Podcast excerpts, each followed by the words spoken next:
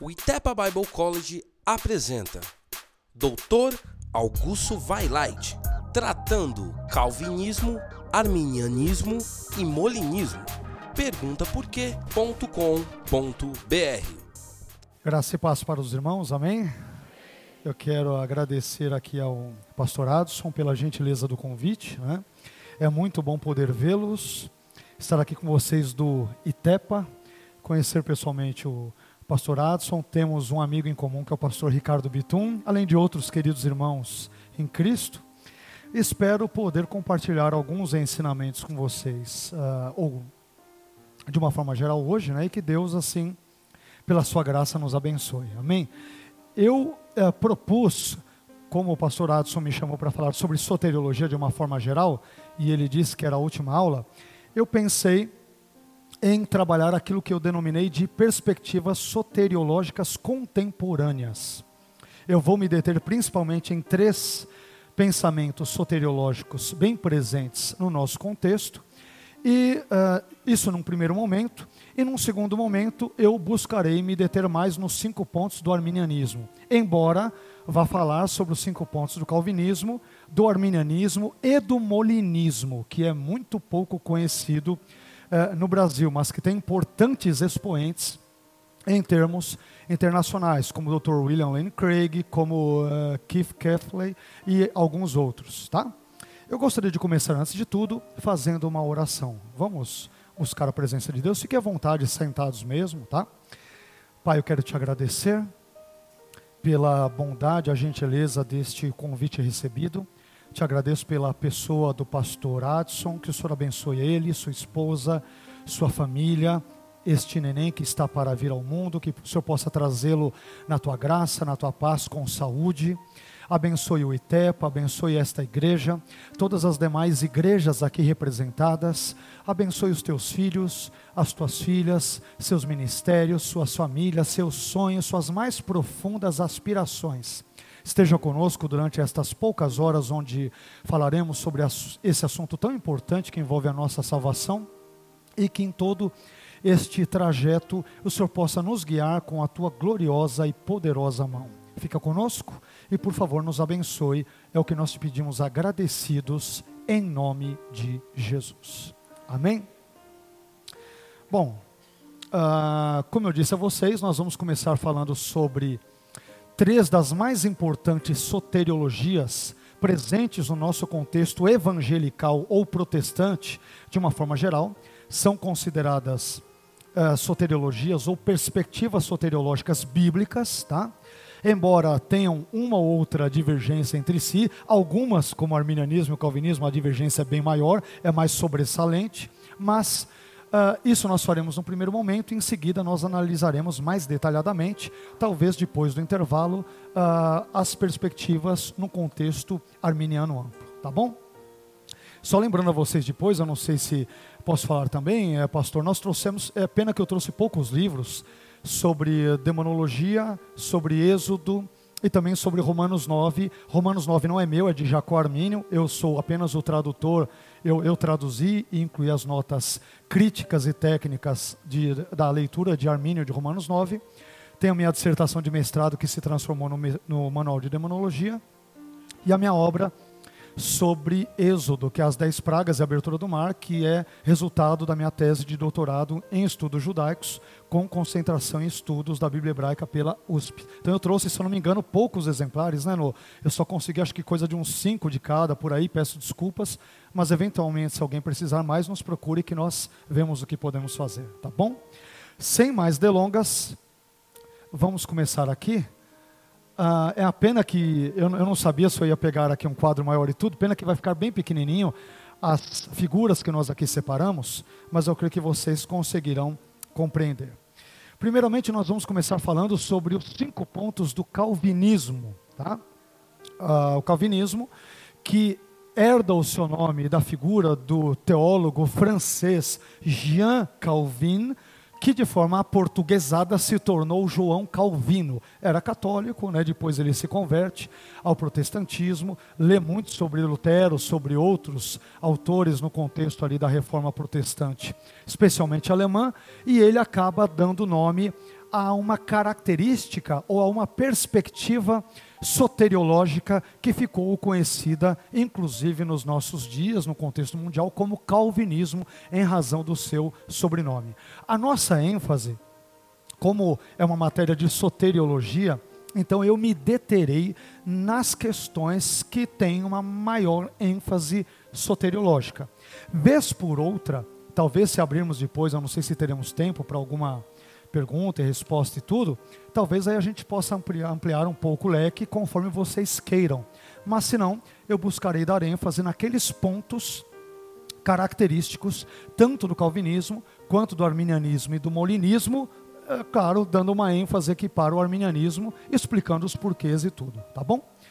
Quanto ao calvinismo, nós temos o acrônimo TULIP, né, que lembra a figura de uma, de uma flor e a tulipa. Há pessoas que brincam com isso, dizendo que a tulipa, né, a tulipa é uma bela flor, mas uma péssima teologia, uma brincadeira que há entre arminianos e calvinistas e tudo. Claro que eles nos devolvem, né? Mas nós temos aqui o primeiro ponto que nós encontramos no calvinismo é chamado de total depravity, ou seja, depravação total. Para cada um dos pontos, nós colocamos figuras, gráficos e uma citação bíblica aqui, parcialmente, a fim de corroborar essa perspectiva dentro da sua concepção teológica. Então, o, no acrônimo TULIP, que é, dá o nome àquela flor tulipa, nós temos o T de total depravity, depravação total. Aqui nós temos o T, temos aqui a figura de uma. Opa, Deixa eu ver se aparece. Não apareceu? Ué? Espera aqui. Ah, aqui. É que fala da total depravação. O computador também está depravado. Por isso que ele também não entra, foi afetado pelo pecado. Né? Então, ok. Agora, deixa eu ver se vai. Agora foi. Ok. Então, o primeiro ponto nós citamos aqui um texto do Salmo 51, versículo 5, apenas um trecho dele que diz: Em iniquidade fui formado. Lembram-se desse texto? E em pecado me concebeu minha mãe. Texto este que, uh, a partir de uma leitura agostiniana, estamos nos referindo a Agostinho de Hipona, não a Agostinho Carrara, da grande família, é importante dizer.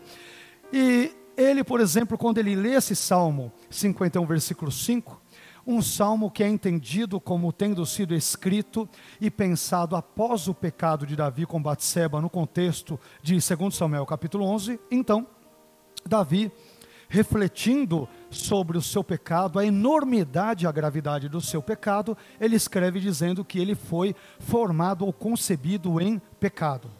Uh, Agostinho, retomando Agostinho, aliás, vi, aqui, vi até que é na entrada aqui do, do Instituto de Itepa, vocês têm uma frase ali bonita de Agostinho, né? Agostinho, segundo muitos estudiosos, parece-nos que é o primeiro a entender o Salmo 51.5 como uma referência àquilo que é chamado em teologia de depravação total. Depravação total quer dizer o seguinte: após o pecado dos nossos primeiros pais, Adão e Eva, ou seja, a partir de um contexto pós-queda, o pecado original, isto é, as consequências do pecado dos nossos primeiros pais, eles atravessam e contaminam como se fosse uma grande peste toda a humanidade, ninguém fica livre disso. De tal forma que essa nossa inclinação para o mal e para o pecado, chamada conceitualmente aqui de depravação, ela é total no sentido de que ela afeta todas as áreas, setores e departamentos da nossa vida humana. Ela não tem o tom de intensidade, mas de extensão não é depravação total, como se nós fôssemos tão depravados como pudéssemos ser. Se este fosse o caso, não seríamos humanos, seríamos verdadeiros demônios. Cada um de nós seria um diabo ou seria um satanás, se essa depravação fosse total em termos eh, da sua amplitude, né, da sua intensidade. Não é este o sentido do termo, tá? A ideia da depravação total é que o pecado e as suas consequências abrangem abrangem cada área, cada setor e cada esfera da vida humana. Aquilo que nós lemos, por exemplo, em Romanos, no capítulo 3, versículos 10 a 18, que irá dizer que o pecado contaminou a nossa mente, o nosso palavreado, as nossas relações interpessoais e, acima de tudo, e o mais importante de tudo, o pecado também afeta o nosso relacionamento com o nosso Criador, com o nosso Deus. Então, depravação total tem este sentido. O pecado e as consequências do pecado afetaram a totalidade do ser humano. Total, não pela sua intensidade, mas pela sua amplitude, pela sua extensão. Não há nada na vida de um ser humano que não esteja manchado ou maculado pelo pecado. Essa é a questão. Tudo bem? Bom, depois de, desse item, nós temos o U de unconditional election, ou seja, eleição incondicional. Nós aqui exemplificamos ali uma mão tirando um indivíduo entre vários. Vocês já devem ter cansado de ver isso, talvez em charts da internet e tudo. E aí nós temos o texto clássico da eleição incondicional. É, veja bem, texto clássico conforme a perspectiva calvinista, que fique bem claro, a perspectiva de um calvinista, tá? Não é, obviamente, a minha. Mas vamos lá. Romanos 9,13: Amei Jacó e aborreci Esaú.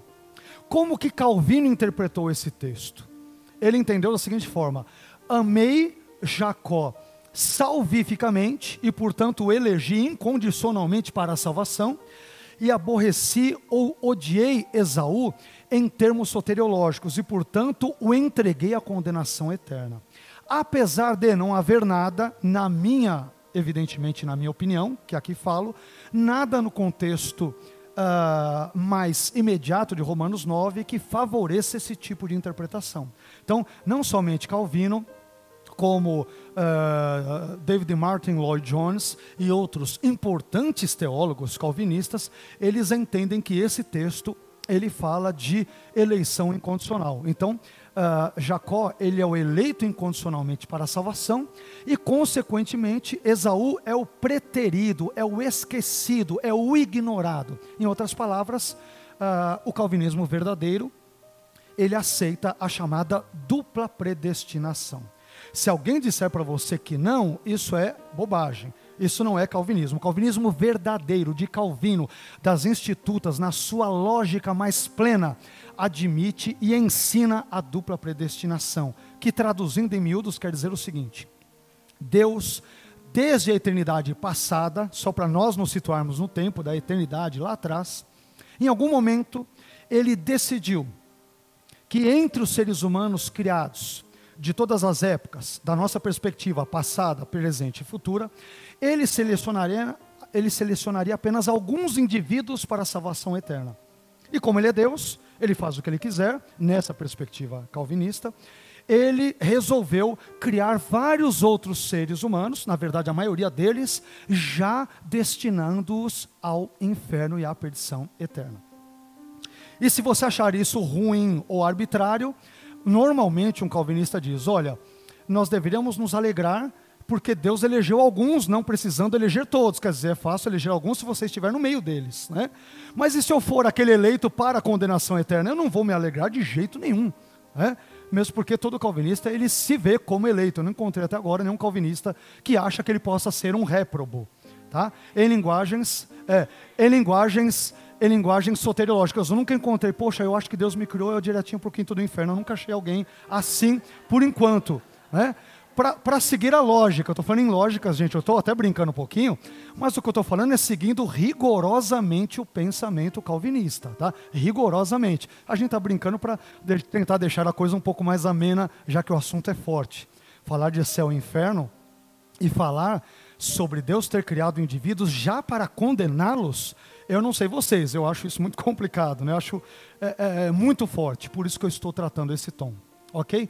Então, esse é o texto básico que é utilizado neste uh, sentido aqui de Romanos, capítulo 9. Talvez, conforme tivermos tempo, nós podemos mencionar alguns outros textos, outras interpretações, outras formas de compreender esse aspecto. Por ora, é, basta nós mencionarmos esta questão que envolve a dupla predestinação calvinista, ok?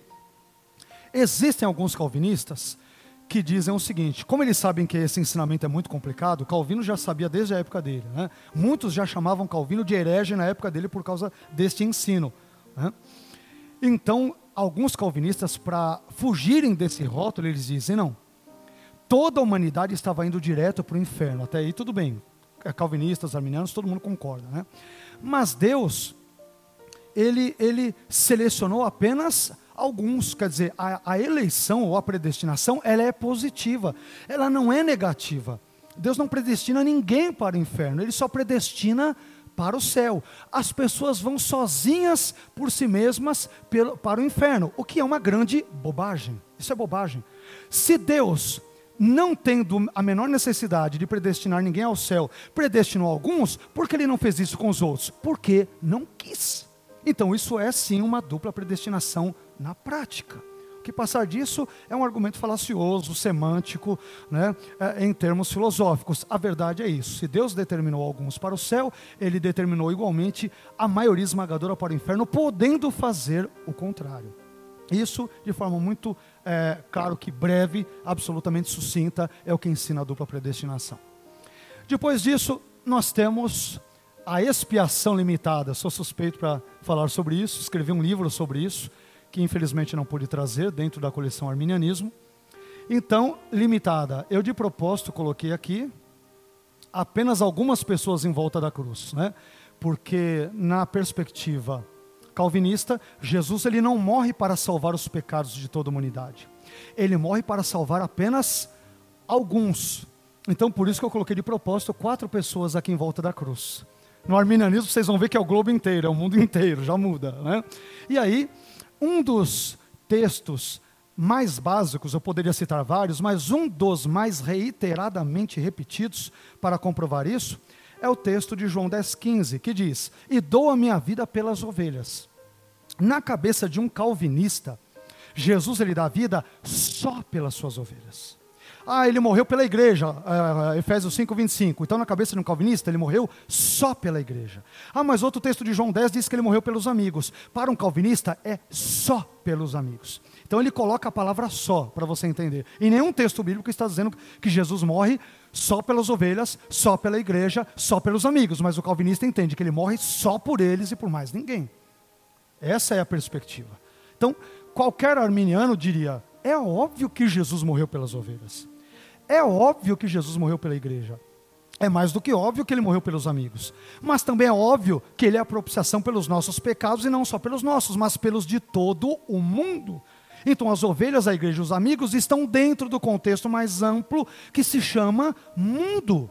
Essa é a ideia. Então, aí o arminiano fala: Poxa, mas isso é, uma, é a coisa mais óbvia. É só ler a Bíblia. Ele morreu pelas ovelhas e tudo. Agora, me mostre um único versículo onde diga que ele só tenha morrido por essa classe de indivíduos. Não existe, sim, né, de forma alguma, esse texto na Bíblia, em nenhum lugar. Tá? Então, a ideia da expiação limitada é: percebam que há uma lógica. O calvinismo é lógico, isso é importante destacar.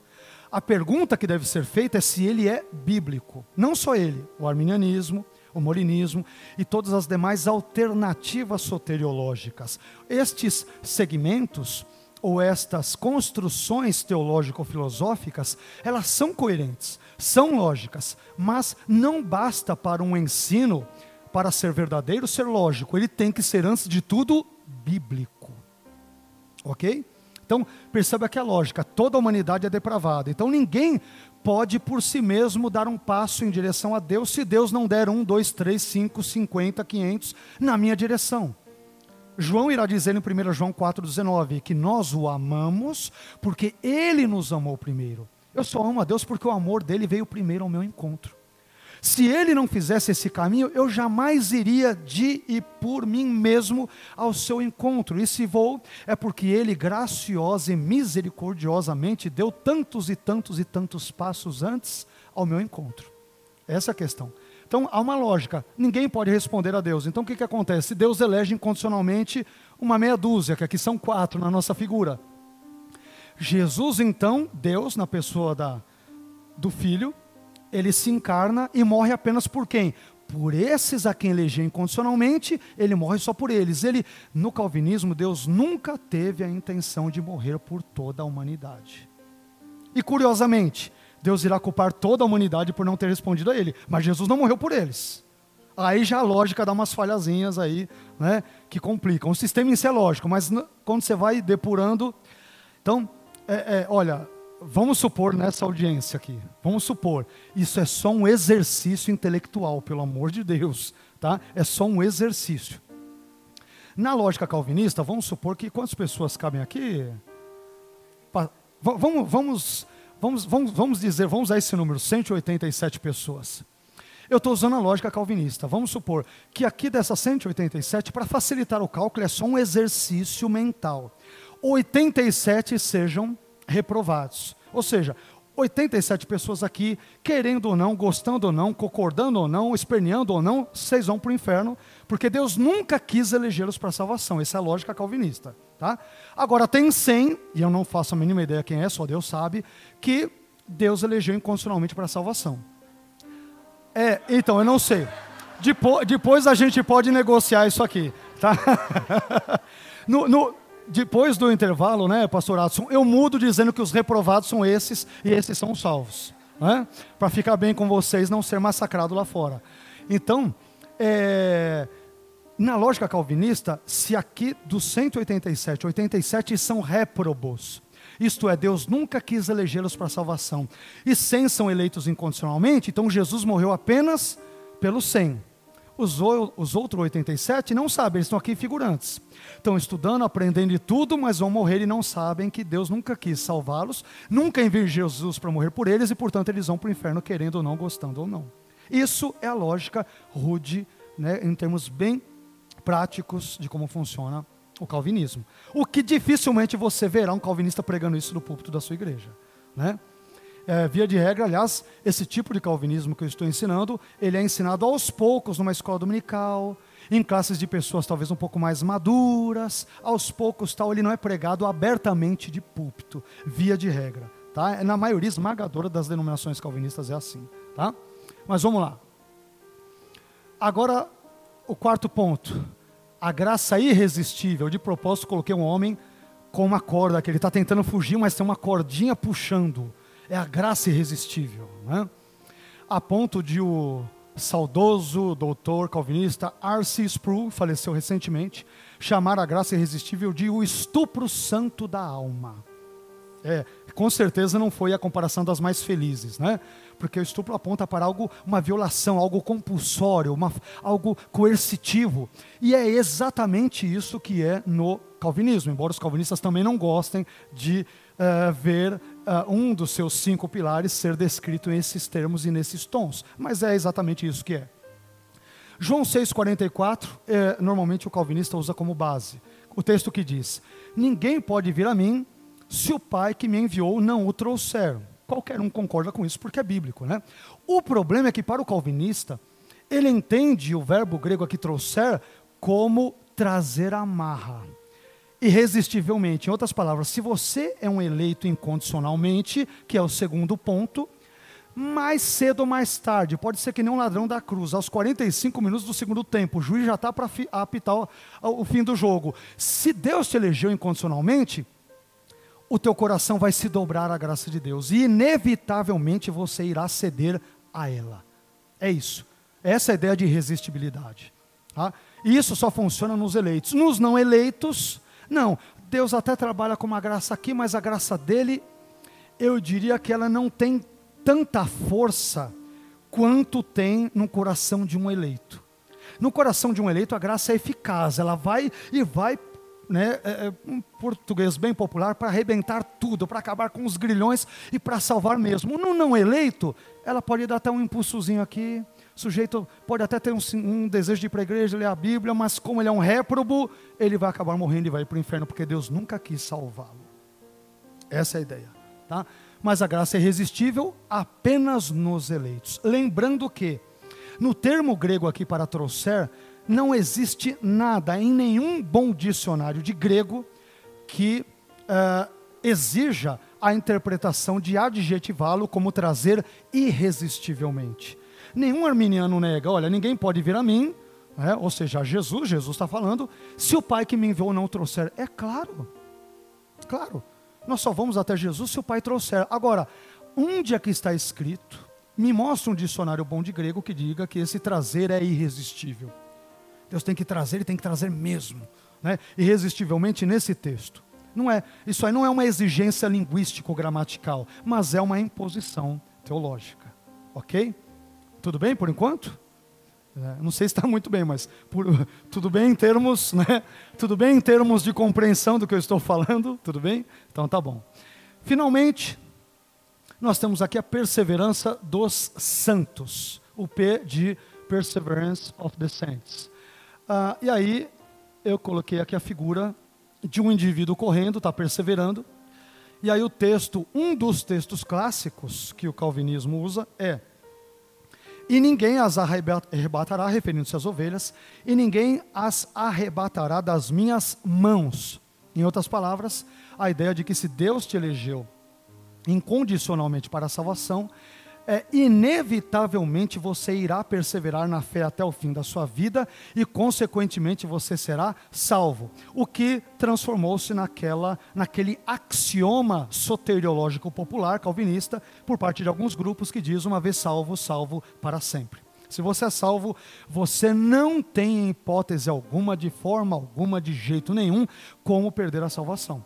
E se você perdê-la, todos os calvinistas dirão unanimemente: na verdade você nunca teve que é uma coisa que nós arminianos, eu pelo menos, não sei quantos aqui são arminianos ou não, mas já estou aqui me, me declarando, né, me confessando, que achamos estranho, porque a ideia é mais ou menos essa: olha, você, era, você se divorciou, você nunca foi casado. Você fala, hã? Né? Peraí, eu perdi a salvação, então eu nunca a tive? Qual a lógica?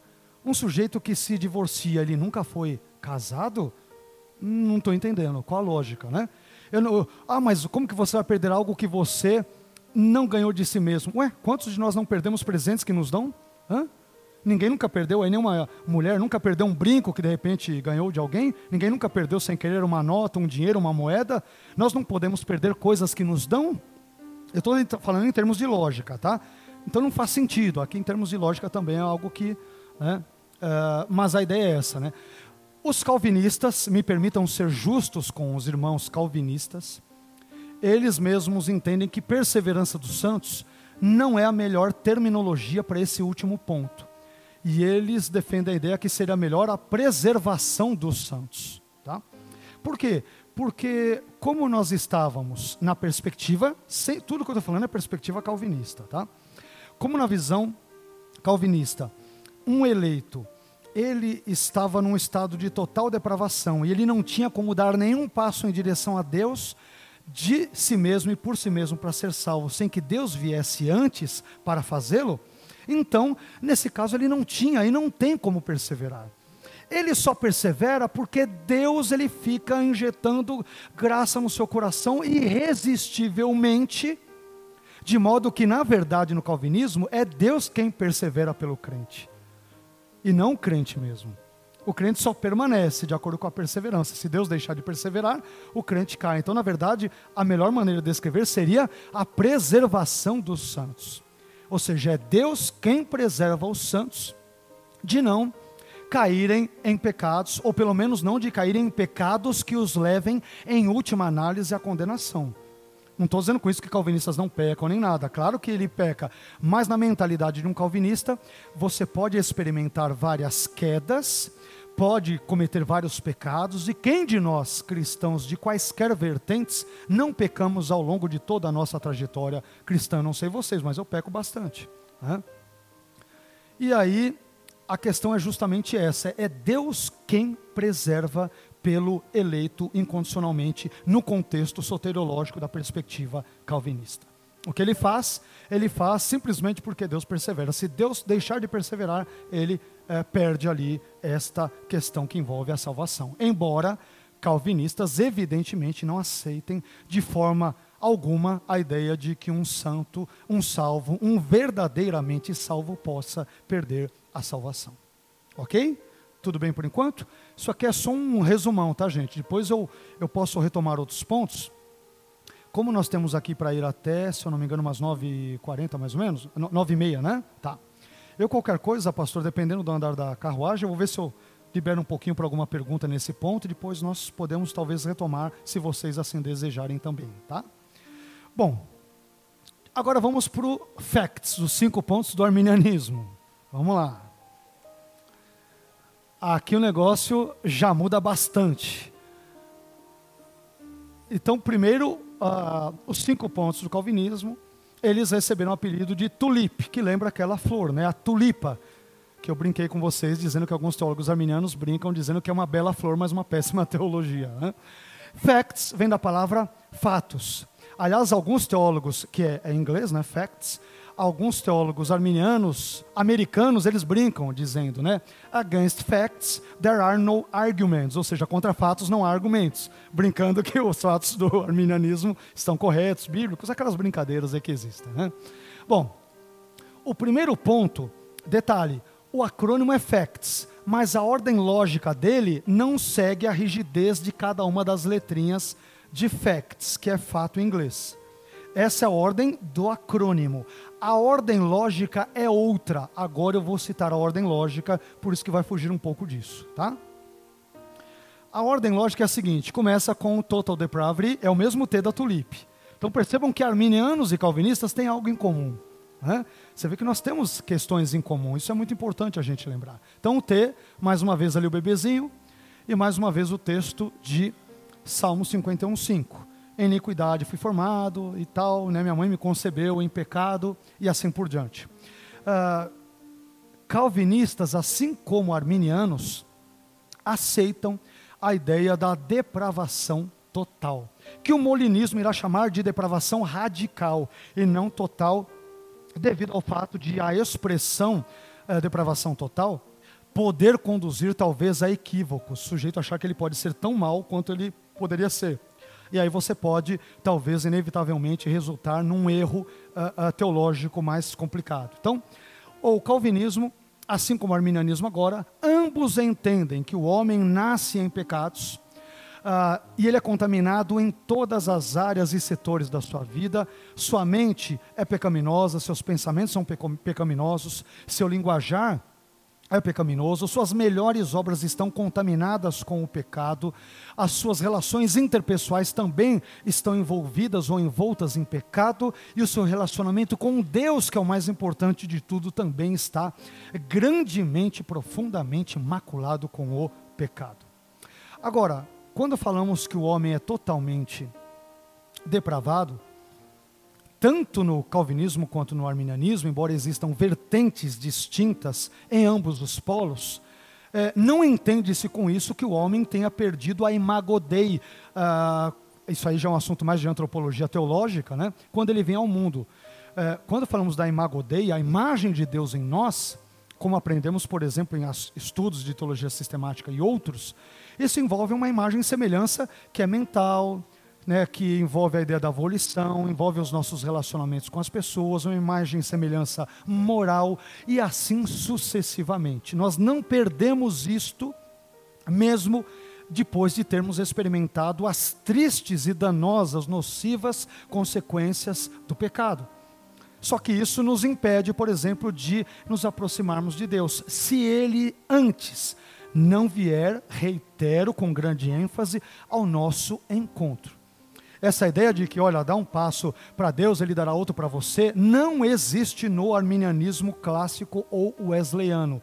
Isso está dentro do que é chamado de pelagianismo ou semipelagianismo. Não pertence ao verdadeiro arminianismo. No arminianismo verdadeiro, tanto da vertente clássica quanto wesleyana, uh, eu só posso andar em direção a Deus aos seus valores se primeiro ele de alguma forma trabalhar antes em meu coração. Ou se eu ouvir antes a sua palavra, ou se eu ler um trecho da Bíblia, ou se ouvir alguém pregando um trecho da Bíblia, Deus teve que dar algum ou muitos passos antes na minha direção, para que depois eu pudesse corresponder e ir na mesma direção dele com os meus, próprios, os meus próprios pés. Mas eu só faço isso porque a graça de Deus veio de alguma forma antes ao meu encontro. Tá? Isso é arminianismo. Ah, não, eu já posso acordar, poxa, o sujeito acorda lá ímpio, ai, me deu uma vontade de ir para a igreja, de ler a Bíblia, de ser crente, né? Se isso acontecer, inevitavelmente é porque a graça de Deus já está trabalhando no coração dele. Ou ele tem uma mãe, um familiar que é crente, ouviu a palavra, ou ouviu a palavra por meio de um cântico, não sei como, de que jeito, como, que forma, mas de alguma forma Deus usou algo ou alguém para falar ao seu coração. Então, qualquer pessoa que tem a atitude de buscar a Deus, ler a Bíblia, a igreja, qualquer coisa do gênero, e essa pessoa vier a se converter de fato, sem dúvida alguma, ela só fez, não porque ela deu o primeiro passo, mas porque Deus deu antes muitos e muitos passos em direção a ela. Tá? Nisso, o calvinismo e o arminianismo se dão as mãos e concordam 100% nesse aspecto. Tá? Nesse aspecto que eu estou mencionando. Bom, é só até aí que o negócio vai. A partir daqui, agora o negócio muda. Né? Aí nós temos depois do facts, nós temos o A de atonement for all, ou expiação para todos. Lembrem do que eu mostrei agora o desenho no calvinismo, onde Jesus só morre por uma turminha, por meia dúzia de gatos pingados ali, claro que eu estou brincando, exagerando, é, morre por muitos mais do que isso.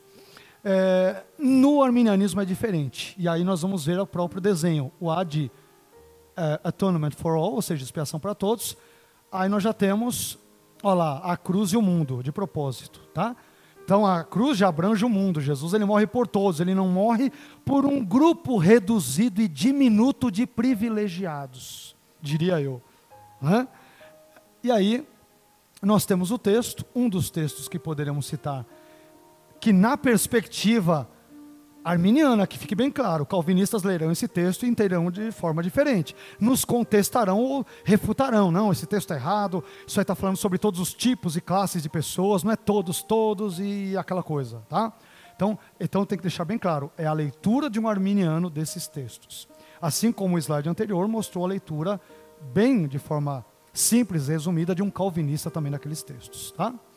Então, 1 Timóteo 2,6 vai dizer o qual, referindo-se a Cristo, se deu em preço de redenção por todos, todos. Todos, aqui um arminiano entende, é todos e cada um dos seres humanos, sem exceção. Se é um ser humano e veio a este mundo, qualquer arminiano dirá, com 100% de certeza, Jesus morreu na cruz por ele.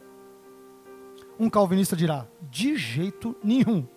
Ele dirá que esse todos não quer dizer todos. E esse todos, dentro do contexto de 1 Timóteo 2, versículos 1 a 6, refutará um calvinista dizendo: não, aqui todos são todas as classes de pessoas. Aos reis, aos governantes, aos que estão em eminência. Jesus morreu por classes, por grupos, ele não morreu por toda a humanidade.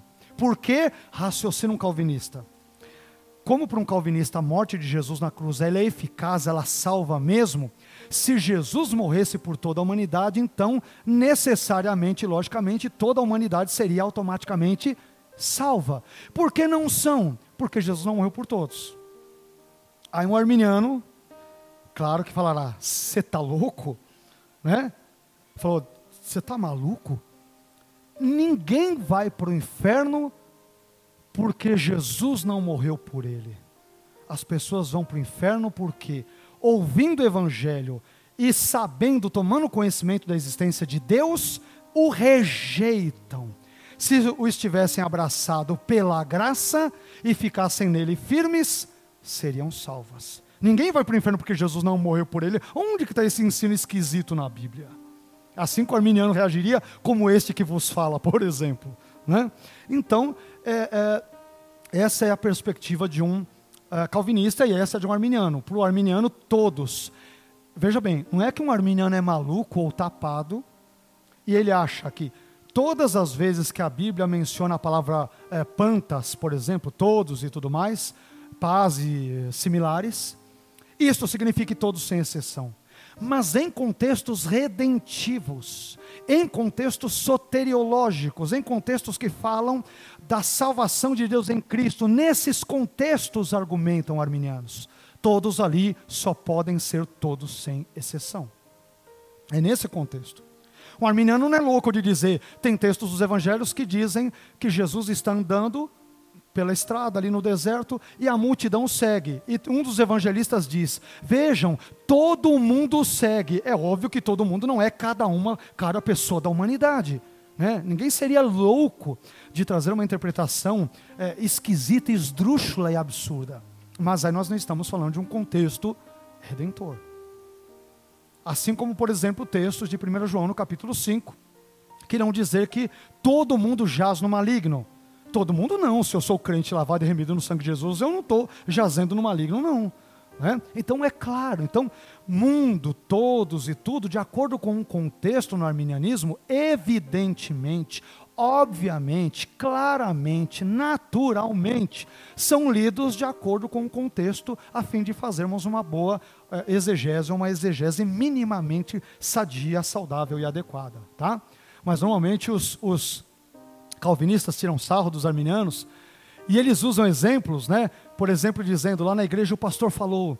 Ah, vamos lá para a festa. Esse é um argumento que muitos, e, e aliás, calvinistas que estão na mídia, usa um exemplo que é tão esdrúxulo como esse, mas vamos lá, né, fazer o quê? Eles usam o seguinte argumento. Ah, vamos lá, o, o pessoal foi para a igreja. Quem, quem foi na festa do aniversário do pastor Adson, que completou agora 20 anos, quer dizer, agora ele está com cara de 21, né? Deus está vendo, né? é, 21 para melhorar, tá aí, ó, 23, tá aí, tá bom. Aí foram 20 pessoas. Aí o pessoal, quem, quem foi lá? Foi todo mundo. Aí os calvinistas dizem: Você acha que foi todo mundo? Foi alguns amigos íntimos e tal, mas a gente usa como força de expressão todo mundo. Aí o arminiano fala: Você está pensando que eu tenho um problema psicológico ou mental? Para saber disso, qualquer um sabe. Aí o arminiano, mais uma vez, ele fala: Você está maluco? Você está usando um exemplo de um contexto de festa. Não é contexto redentivo, não é contexto bíblico, não é soteriológico. Então, como que você mistura alhos com bugalhos? O que tem a ver a turminha da sua igreja, a sua trupe ir na, na festa de aniversário na casa do pastor Adson? O que isso tem a ver com o fato de Deus amar todo mundo? Qual é a lógica? Né? Não tem nada a ver. Aqui nesse contexto é óbvio que você tem uma hipérbole. Quem foi lá foi todo mundo, é um exagero, isso é óbvio. Mas eu não estou tratando disso quando o contexto é redentivo. Não, Deus amou o mundo de tal maneira, não é o mundo não, viu? Como John Owen disse, é o mundo dos eleitos. Agora eu te pergunto, me dê um dicionário de grego sério não um mequetrefe aí, né? um dicionário de grego, qualquer um que você quiser. Eu quero ver onde a palavra cosmos ela é usada para se referir a apenas um grupo de eleitos incondicionalmente. Me mostre isso. Não existe isso. Então o teu exemplo é um exemplo furado. Você não pode usar esse exemplo. Isso é um exemplo tosco, bobo, ridículo. Né? Ah, quem foi lá foi todo mundo e na verdade não foi. Ok, mas eu quero saber de aplicar isso num contexto soteriológico. Eu estou falando de Bíblia, não estou falando de um contexto da sua festa. Não tem nada a ver. Estão entendendo? Ok? Tudo bem por enquanto? Então, essa é a ideia. Então, Jesus ele morre por todos os homens sem exceção. No calvinismo, há um artifício semântico. Todos os homens sem distinção. Ele morre por alguns reis, por alguns nobres, por alguns pobres, por alguns negros, por alguns brancos, por alguns chineses, né? por algumas pessoas, mas não morre por toda a humanidade. Mas ele irá cobrar a incredulidade, inclusive daqueles por quem ele não morreu. E ele é justo. E aí de você se reclamar naquele dia. É? Mas Jesus, meu filho, você não creu em mim. Mas eu não creio porque o Senhor nem me elegeu incondicionalmente. E muito menos enviou o seu filho para morrer na cruz por mim. Morreu pelo meu vizinho e o Senhor me ignorou. E o Senhor está exigindo de mim que creia no Senhor se o Senhor nem me escolheu? Não dá, né? Então, eu tô, sou mais inteligente do que o Senhor.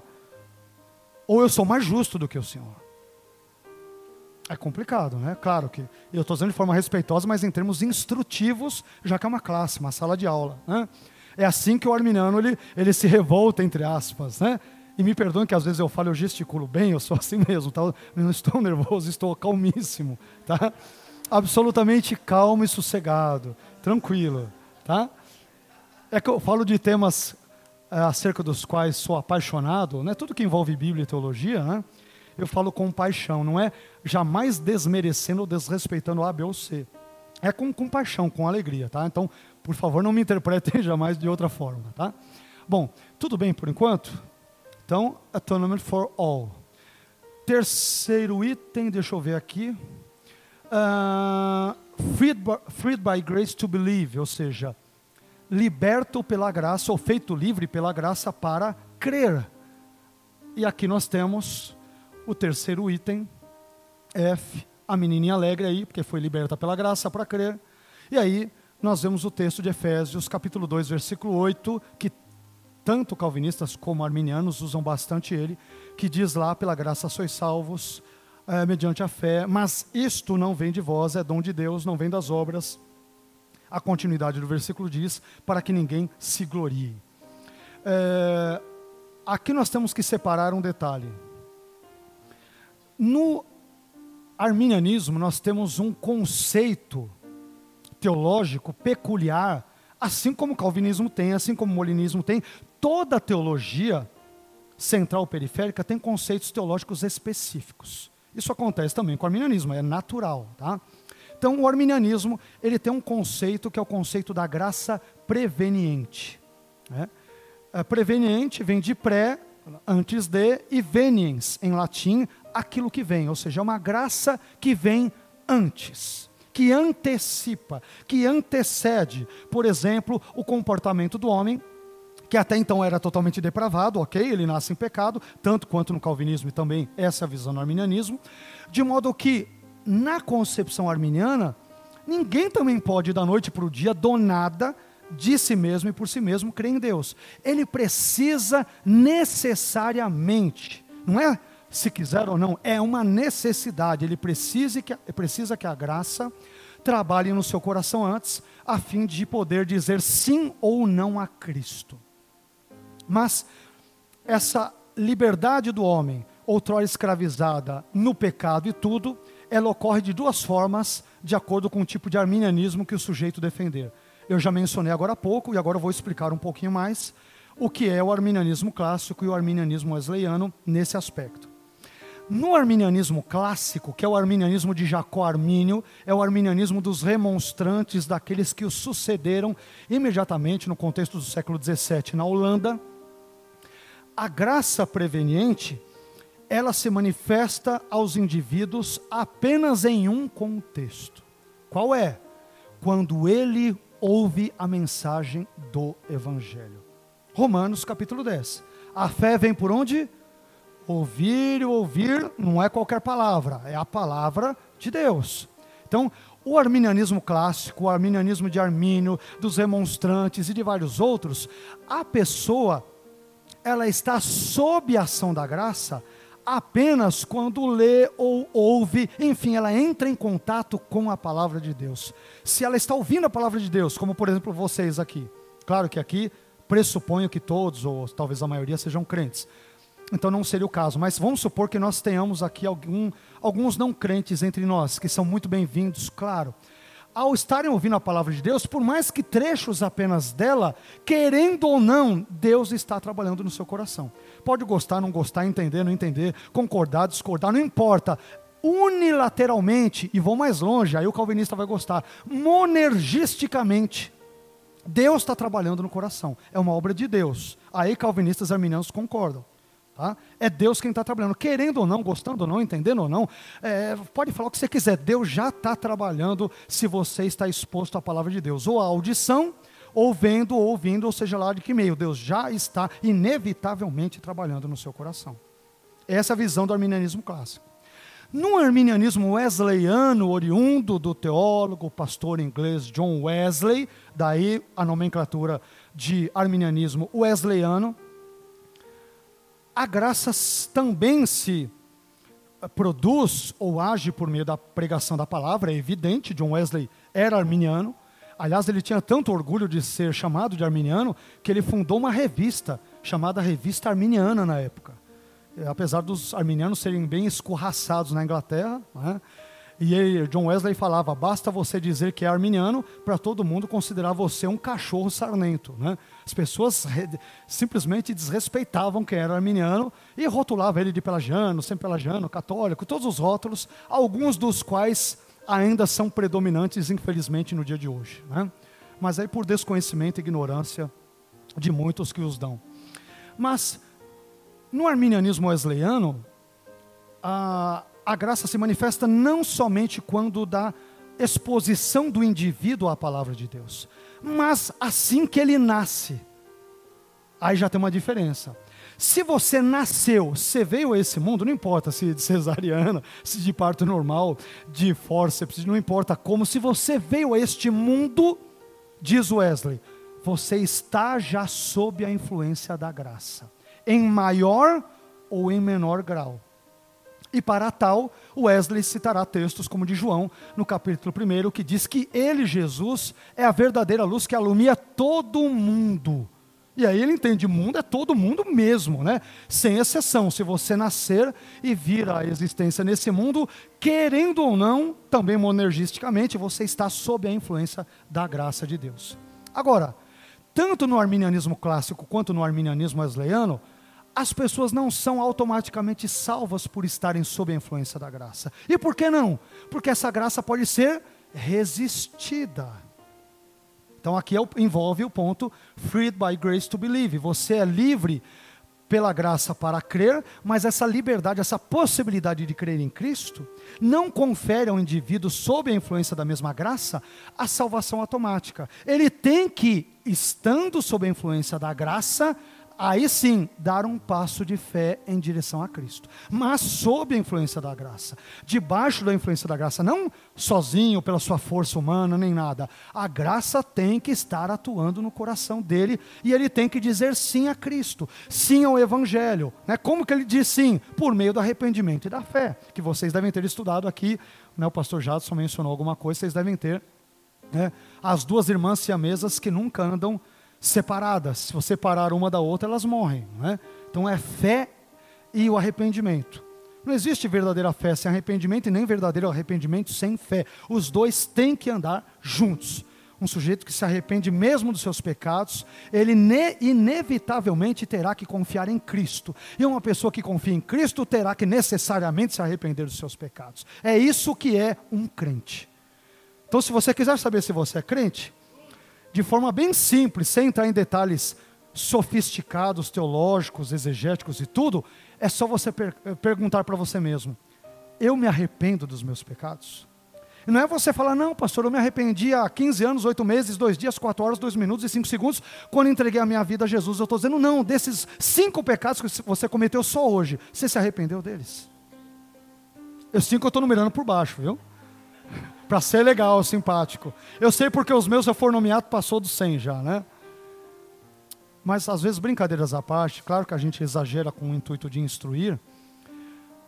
O verdadeiro crente não é impecável. Ele não é porque se tornou crente blindado contra todos os males. E isso não é desculpa para pecar mais. Mas a questão é, ele se comporta de forma diferente com o pecado. O pecado o machuca.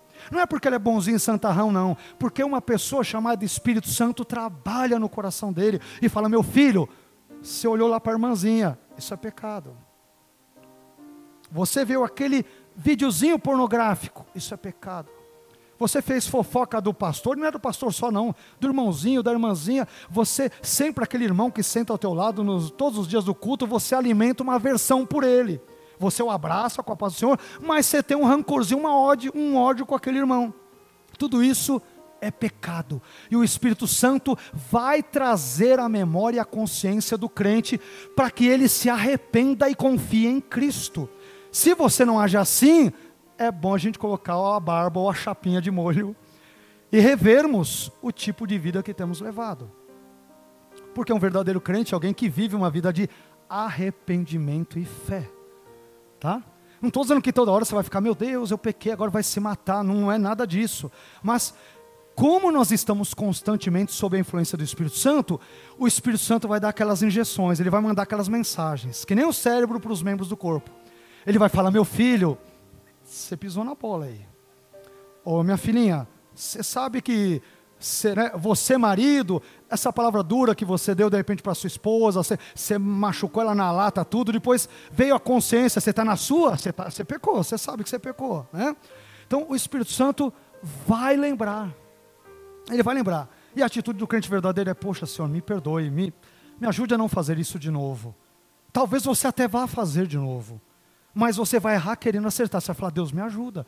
Você vai lutar contra o pecado. Essa é uma das características de um crente.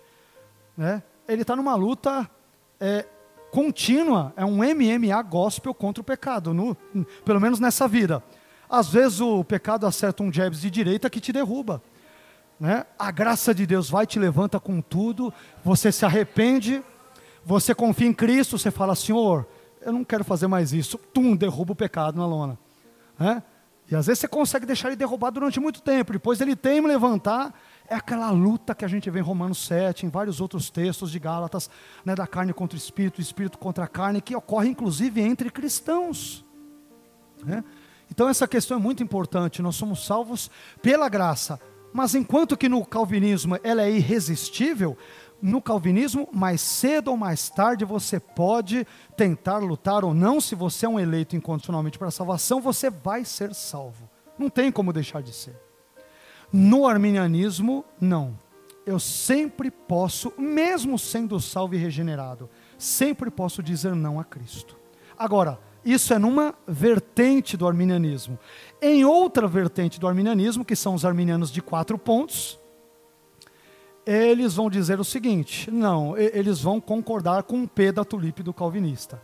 Assim como tem calvinistas amiraldianos que concordam com A dos facts de que Jesus morreu por todos no arminianismo. Então você tem uma bagunça, você tem uma salada só em termos teológicos, né?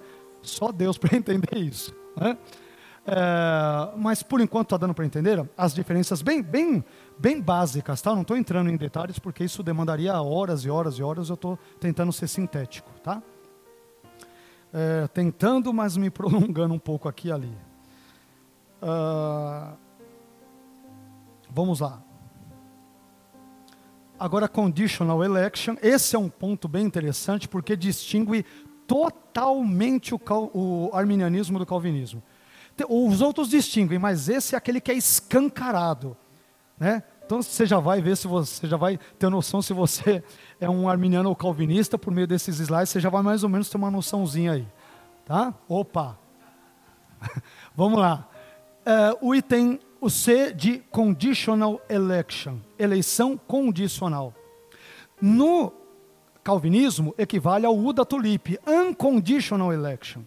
No calvinismo a eleição é incondicional. Deus escolhe, quero salvar meia dúzia e quero mandar todo o restante para o inferno. Acabou, Deus, faz o que quiser. No arminianismo, não.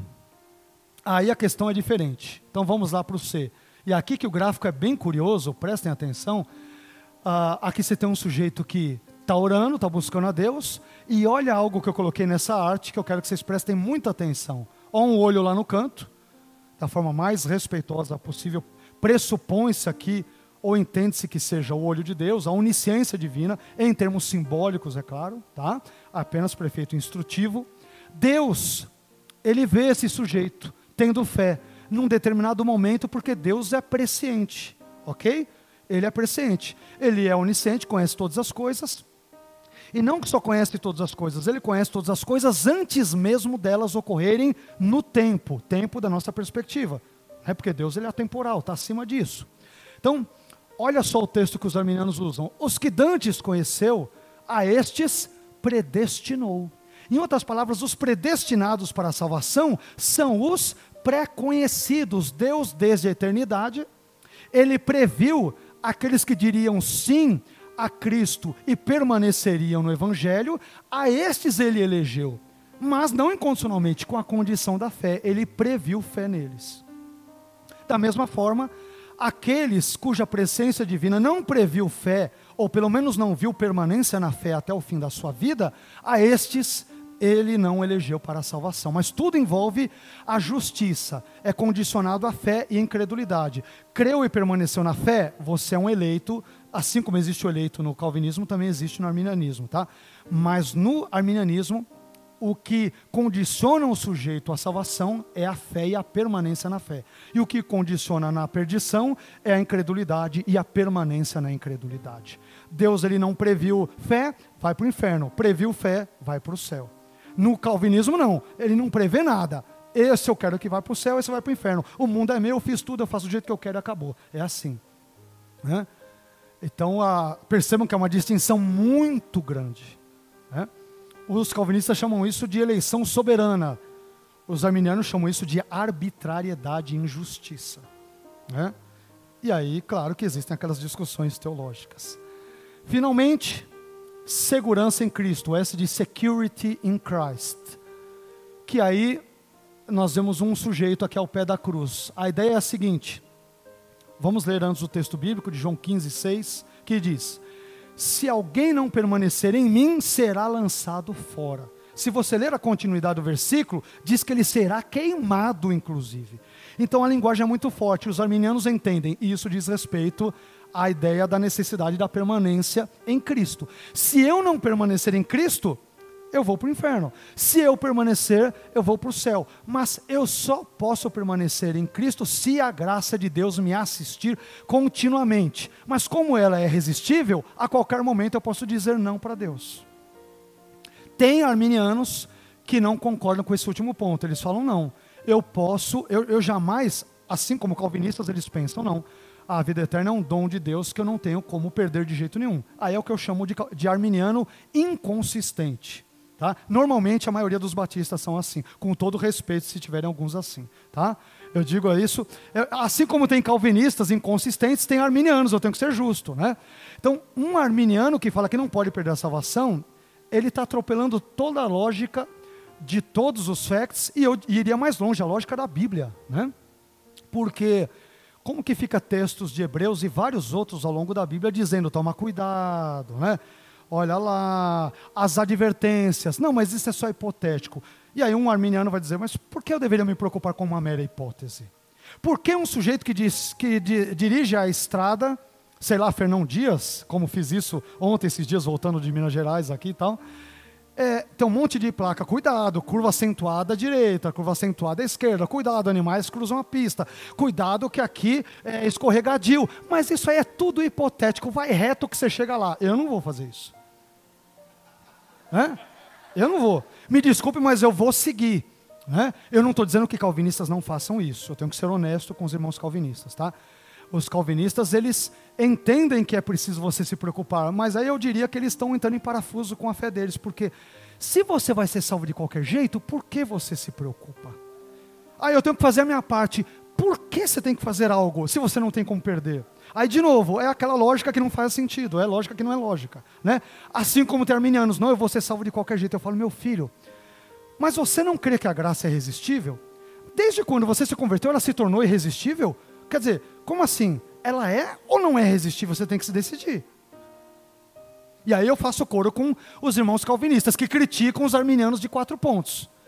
Porque no momento da vida deles é resistível. Ele se converteu, se tornou irresistível? Como assim? Mudou alguma coisa aí para pra... É, era resistível, agora não é mais? Tá doido? Né? E eu faço coro, né? Realmente, um, eu, com todo respeito aos arminianos também de quatro pontos, que são, via de regra, grande parte dos batistas. É, é, é claro que, num sentido, é importante dizer que isso envolve um conceito.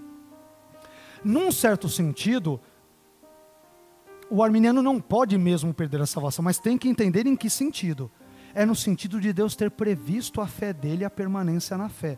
Mas a presciência de Deus não causa fé e nem a permanência na fé, ela apenas a constata. Quem tem que permanecer na fé sou eu, não é um anjo, um querubim, serafim, Jesus, seja lá quem for. Quem tem que permanecer sou eu. Senão não faz sentido. Permanecer em mim. Ah, mas você vai permanecer de qualquer jeito, você é eleito? Não faz sentido. Eu tenho que permanecer. Então há um sinergismo que o calvinista detesta, acha que é um palavrão, tudo para ele tem que ser monergismo, mas todo calvinista verdadeiro, quando ele fala da santificação, ele cai no sinergismo arminiano. Porque ele fala, é, eu tenho que fazer minha parte. Eu falo, como assim?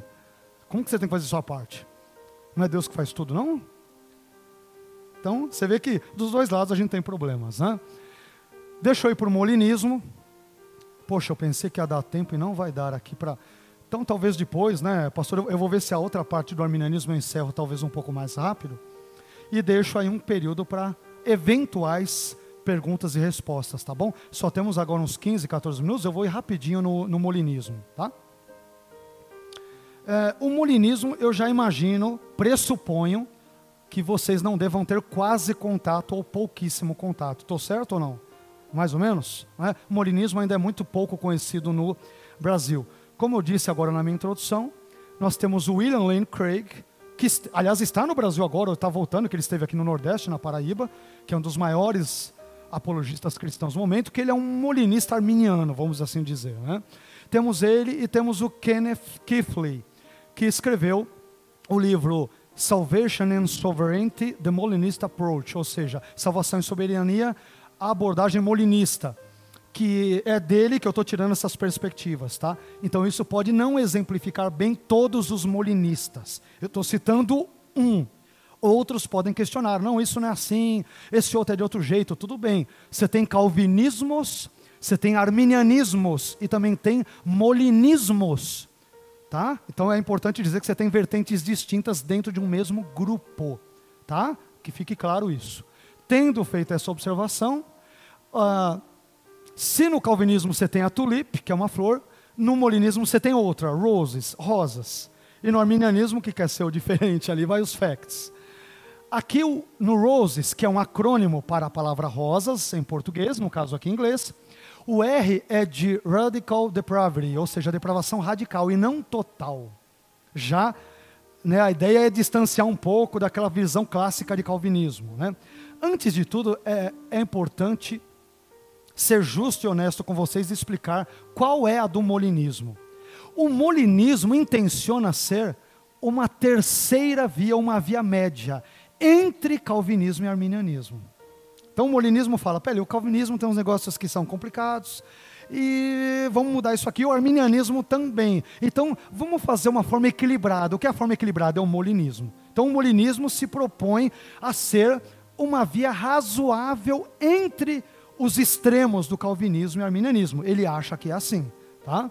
Se você perguntar para o William Lane Craig, ele vai falar sim, o molinismo é a via média entre os dois. Ele, todo molinista pensa a mesma coisa. Então ele acha, calvinistas são extremados e arminianos também. Eu sou mais razoável, mais sensato, eu estou no meio. Essa é a visão do molinista. Mas vamos lá. Num certo sentido, é mais ou menos isso. Mas vamos lá. Depravação radical. Novamente, cadê o bebê? Olha lá, o mesmo texto, iniquidade fui formado e tal. Só que o molinista ele evita a ideia da depravação total, como eu já adiantei no início, por causa dos possíveis erros que pode esse tipo de terminologia dar ensejo. Total, o sujeito pode pensar, poxa, eu sou mal mesmo, né? O sujeito é um demônio mesmo e tal. E a ideia não é essa. É radical, porque o pecado afeta todas as áreas da vida de um ser humano. Nisso, calvinistas, arminianos e molinistas concordam. Olha que coisa interessante. Né? Quer seja o, o T da tulipe, ou T do, dos facts, ou R de roses, os três, calvinistas, arminianos e molinistas, em comum entendem que o pecado afetou todas as áreas, sem exceção do ser humano. Então já falei bastante sobre isso, não vou me deter, até por causa também da exiguidade do tempo. Segundo, agora já, vamos lá. O O de overcoming grace, ou seja, graça superadora. Segundo o molinismo, aliás, eu acabei nem explicando, né? O molinismo que tem o seu nome derivado de Luiz de Molina, um jesuíta espanhol do século XVI. Perdoe-me a falha, tá? Então, Jacó Arminio é um teólogo holandês, Jean Calvin, um teólogo francês, e Luiz de Molina, um teólogo jesuíta espanhol, tá? Daí que vem o molinismo, porque o sobrenome dele era Molina, Luiz de Molina, daí molinismo, ok? Então vamos lá. Uh, overcoming grace, a ideia da graça superadora, a graça que supera. Supera o quê? A minha depravação. Ela me supera no fato de eu me inclinar só para o mal. A graça de Deus me sobrepuja. Então, no, no molinismo, a operação da graça é monergista, ou seja, Deus é o único ator na obra da salvação, como no calvinismo também, no arminianismo também, embora arminianos sejam frequentemente rotulados de defender uma salvação pelas obras. Claro, porque tem que crer sou eu, não é um anjo. Para quem que Jesus diz? Crede, arrependei-vos e crede no evangelho. Ele diz para quem? É para os anjos ou é para os homens? Então é, são os homens que têm que se arrepender e crer. Poxa vida, quem vai ser? Né? Aí o calvinista fala, mas isso é obra humana. Como que é obra se Deus está dizendo para eu crer e me arrepender, criatura? Como que isso pode ser uma obra meritória minha? Que se é Ele que está trabalhando no meu coração, aí fica aquele embate eterno. Né? E aí, uh, a operação da graça é monergista, mas ela pode ser resistida. Então, no molinismo, assim como no arminianismo, a graça de Deus ela é persuasiva, não é coercitiva como no calvinismo. No calvinismo, você primeiro é regenerado para depois passar a crer. Aí os arminianos brincam dizendo, você colocou o carro na frente dos bois, né? Quer dizer, você já é salvo antes de crer. Como que pode? É porque o verdadeiro calvinismo, o sujeito primeiro é regenerado e depois ele crê. Aí o arminiano, o arminiano fala: você está maluco? A ordem bíblica é: creia e será salvo, e não seja salvo e crerás. Como assim? Se você já é salvo e morre aquilo, então você morreu sem ter fé? Você está louco? Né? Então tem essas esquisitices, realmente. Os arminianos batem bastante nos calvinistas por causa disso. Como assim regeneração vem antes da fé? Não? A ordem de Paulo para o carcereiro qual era? Creia e será salvo e tu e tua casa. Não era seja salvo tu e tua casa e crerás. É o contrário, meu filho. É a fé que vem antes. Quem crer e for batizado será salvo, não é quem for batizado, ele crerá, ou quem for batizado e salvo crerá. É crer e ser salvo. A lógica é bíblica, é tão simples. Pelo menos o arminiano acha que é. Né? Mas vamos lá. Mais uma vez, um texto áureo usado. Vocês entenderam então a graça? A graça também, porque na cabeça de Molina, de Luiz de Molina, Deus ele é soberano, ele controla tudo, assim como no arminianismo. Isso vai chocar talvez algum calvinista aqui desavisado no nosso contexto. Né? Porque no arminianismo Deus controla tudo, mas ele não determina tudo. No calvinismo, Deus controla tudo e determina tudo. Porque o calvinista não entende como Deus pode é, é, controlar tudo sem determinar tudo. O arminiano entende, não, Deus controla tudo. Mas isso não significa que ele cause todas as coisas. É diferente. Ele controla como um rei, como um monarca, como um príncipe, como um nobre, controla uma nação, mas ele não fica determinando cada uma das ações livres dos seus súditos, mesmo porque ações livres determinadas são tudo menos livres.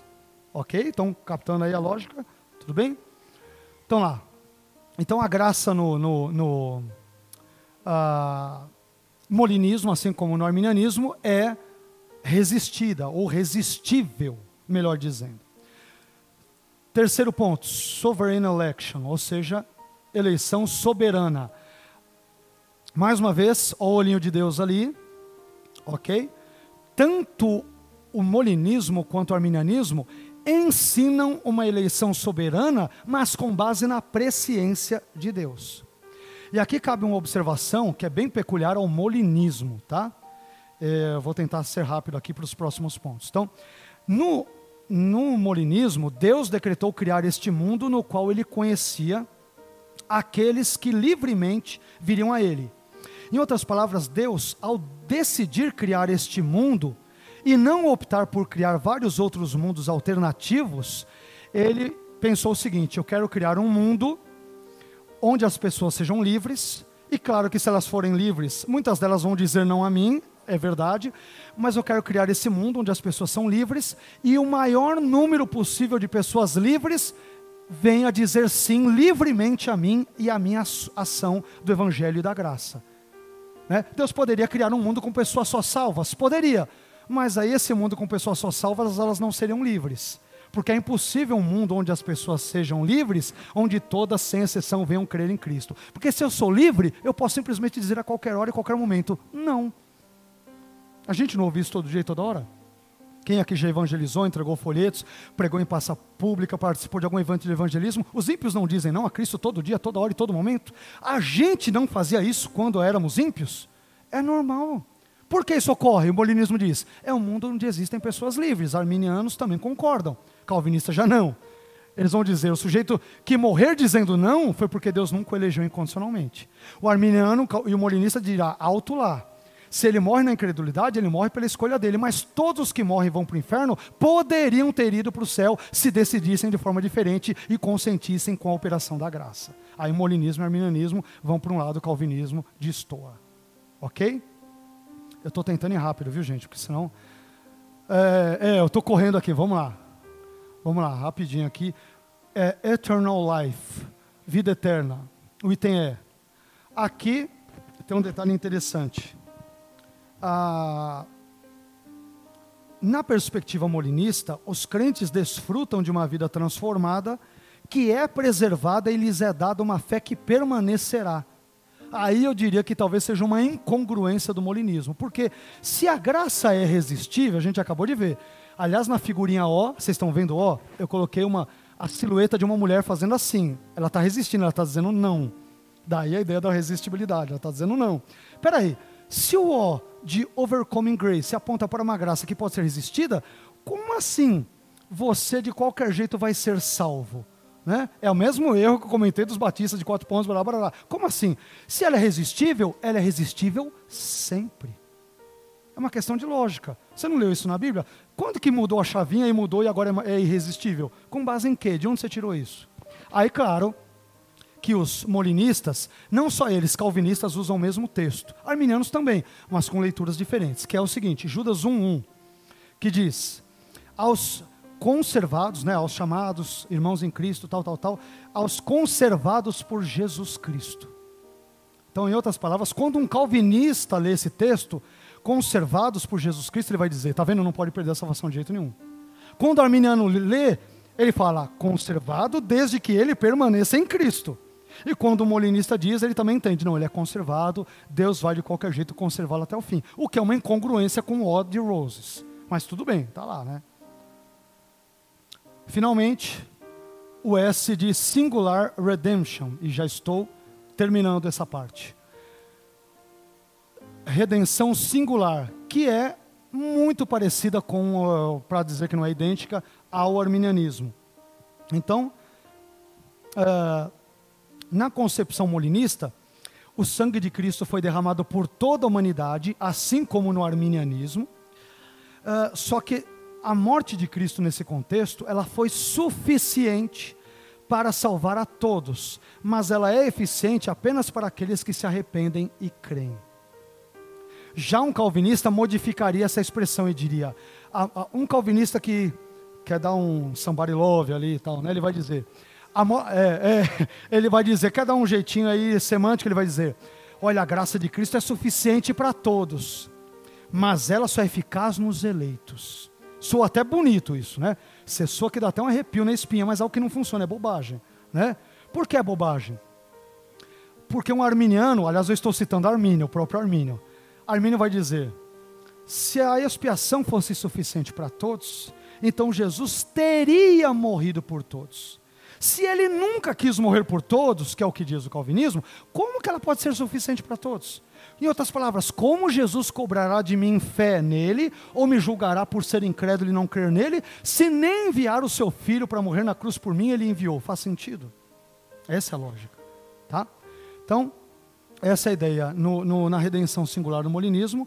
A redenção ela é suficiente para todos, toda a humanidade sem exceção, mas só é eficaz na vida dos que se arrependem e creem. Isso eu poderia dizer que, grosso modo, também é o que entende, num certo sentido, o arminianismo. E aí destoa completamente do calvinismo. Tá? O, o, o, o molinismo é, ele tem essas questões. Ele tanto diz que Deus governa tudo, controla tudo, é soberano sobre tudo, mas ao mesmo tempo mantém que há uma liberdade humana paralelamente. E como que isso conjuga? É, aí o molinista vai dizer: não, Deus, entre tantos, entre tantos mundos alternativos, já estou concluindo, que ele poderia ter criado, resolveu criar exatamente este que se chama Terra no qual existissem, por exemplo, pessoas tais como estas aqui presentes nessa noite, e que são representativas de todos os seres humanos, à medida em que têm liberdade para dizer sim ou não para Ele. Mas Deus criou um mundo, vendo na sua balança celestial que no final das contas seria maior o benefício de ter pessoas que rejeitariam ele, iriam para o inferno, e no contrapeso, um número talvez menor, mas de pessoas que livremente diriam sim a Cristo, esse mundo, dizem os molinistas, seria melhor e é melhor do que um mundo onde ou todo mundo fosse salvo, mas não fosse livre, ou fosse todo mundo perdido, mas também não fosse livre. Há uma colaboração ou um ponto de apoio entre um Deus que é totalmente soberano e que controla tudo, mas ao mesmo tempo, por mais que não entendamos, o homem é verdadeiramente livre. É assim que vai trabalhar em geral o molinismo, tá bom? São 9h30 aqui exatos aqui, quero parar por enquanto, obrigado. Na nossa volta daqui a pouco, eu vou resumir, eu vou enxugar os pontos do arminianismo, que eu vou dar uma ênfase no arminianismo agora, e aí eu vou deixar talvez um espaço um pouquinho maior para eventuais perguntas e tudo, se vocês desejarem. Pode ser? Sim? Então, por enquanto, muito obrigado. Deus abençoe, tá? Em sala que nós vamos passar o microfone, ok? Fechou? Vamos para o intervalo? 15 minutos, 15, 20 minutos. Não atrasá-los. e tentar liberar também um período para perguntas e respostas, tá bom? Eu conversava agora há pouco com o pastor Adson o seguinte: esses slides de agora, antes de tudo, pastor, eu falei, eu posso deixar com o senhor, o senhor pode disponibilizar para eles, tá? Então, é, vocês terão esse conteúdo mediante a quantia módica de R$ 559,80. 500 são meus, 59,80 do, do pastor Adson, né? É brincadeira, então, né, gratuitamente vocês terão aí o material e tudo. Só peço que vocês não fiquem divulgando internet e tudo, né? Usem à vontade nas vossas igrejas, estudos pessoais e tudo, mas tenham total liberdade aí, tá bom? É, se quiserem mudar alguma coisa, enriquecer aí, fiquem à vontade, tá? É, a minha intenção agora, como dita já desde o início, é, inclusive em razão da exiguidade de tempo que temos, agora são 5 para as 10, como nós vamos até 10 e meia, a minha intenção é tentar ir até umas 10 e 10, e 10, 10 e 15 no máximo, e deixar de 15 a 20 minutos para algumas perguntas e respostas. Evidentemente, peço desculpas de antemão, porque talvez não dará para atendermos a todos como gostaríamos, mas talvez algumas perguntas que vocês tenham aí, nós vamos tentar, à medida do possível que tivermos condições, respondê-las ou talvez indicar uma literatura do gênero e assim por diante. Combinado? Bom, então, até o nosso, até o momento antes do intervalo, nós falamos aqui uh, sobre tanto os cinco pontos do calvinismo, quanto os cinco pontos do arminianismo, bem como os cinco pontos agora do molinismo. Nesse momento, nós iremos falar, como eu também já havia prometido e antecipado, mais detidamente sobre o pensamento de Jacó Armínio sobre cada um dos cinco pontos que ficaram conhecidos uh, em termos de um acrônimo artificialmente criado como FACTS, por meio dos queridos irmãos arminianos, por exemplo, americanos ou de fala inglesa. E aí, nós temos então os cinco pontos aqui: depravação total, eleição condicional, expiação uh, ilimitada, graça irresistível e segurança em Cristo. Então eu quero só agora dar uma aprofundada em um ou outro contexto dentro do tempo que temos, é, lendo, citando o próprio Jacó Armínio para entendermos o que ele quis dizer. E aí depois eu vou me deter num ponto que talvez seja o mais complicado de Armínio, do pensamento dele. Pensamento este que, via de regra, inclusive os próprios arminianos não sabem. Né?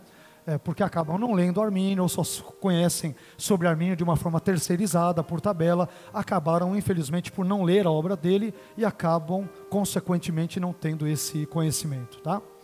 Primeiramente, então, depravação total.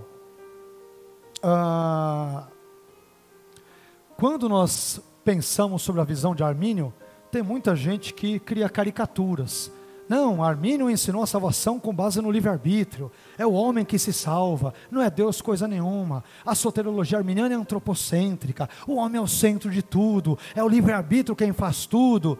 E outras baboseiras, tais como estas, fruto de ignorância ou de maldade mesmo. Né? Quando um sujeito diz isso para mim, das duas uma, eu falo, ele é ignorante, ele nunca leu nada de Armínio, ou ele é maldoso como eu também creio na depravação total, eu penso que é a depravação total que está agindo no coração dele para ele falar isso. Então, vamos ver o que o próprio Armínio diz. Uh, volume 2, página 406, obra publicada pela CPAD em três volumes. A CPAD só não publicou a carta de Armínio escrita a um ministro zwingliano uh, da época, uh, nos moldes escolásticos. Essa carta eu tive o prazer de traduzir e comentar criticamente. Infelizmente, nós só tínhamos aí alguns poucos exemplares para aqueles que assim se interessarem por saber qual era o pensamento de Romanos 9. Tá? Mas vamos lá. Vejam que Armínio fala sobre a depravação total. Eu quero ler alguns pontos e talvez tecer algumas considerações. Abre aspas. O livre-arbítrio é incapaz de iniciar ou aperfeiçoar qualquer bem verdadeiro e espiritual sem a graça. Olha lá, cadê a ênfase no homem, né? Esta graça é simples e absolutamente necessária para o esclarecimento da mente, a devida ordenação dos interesses e sentimentos e a inclinação da vontade para o que é bom. Confesso que a mente de um homem carnal e natural é obscura e sombria, que os seus afetos são corruptos e desordenados, que a sua vontade é obstinada e desobediente e que o próprio homem está morto em pecados.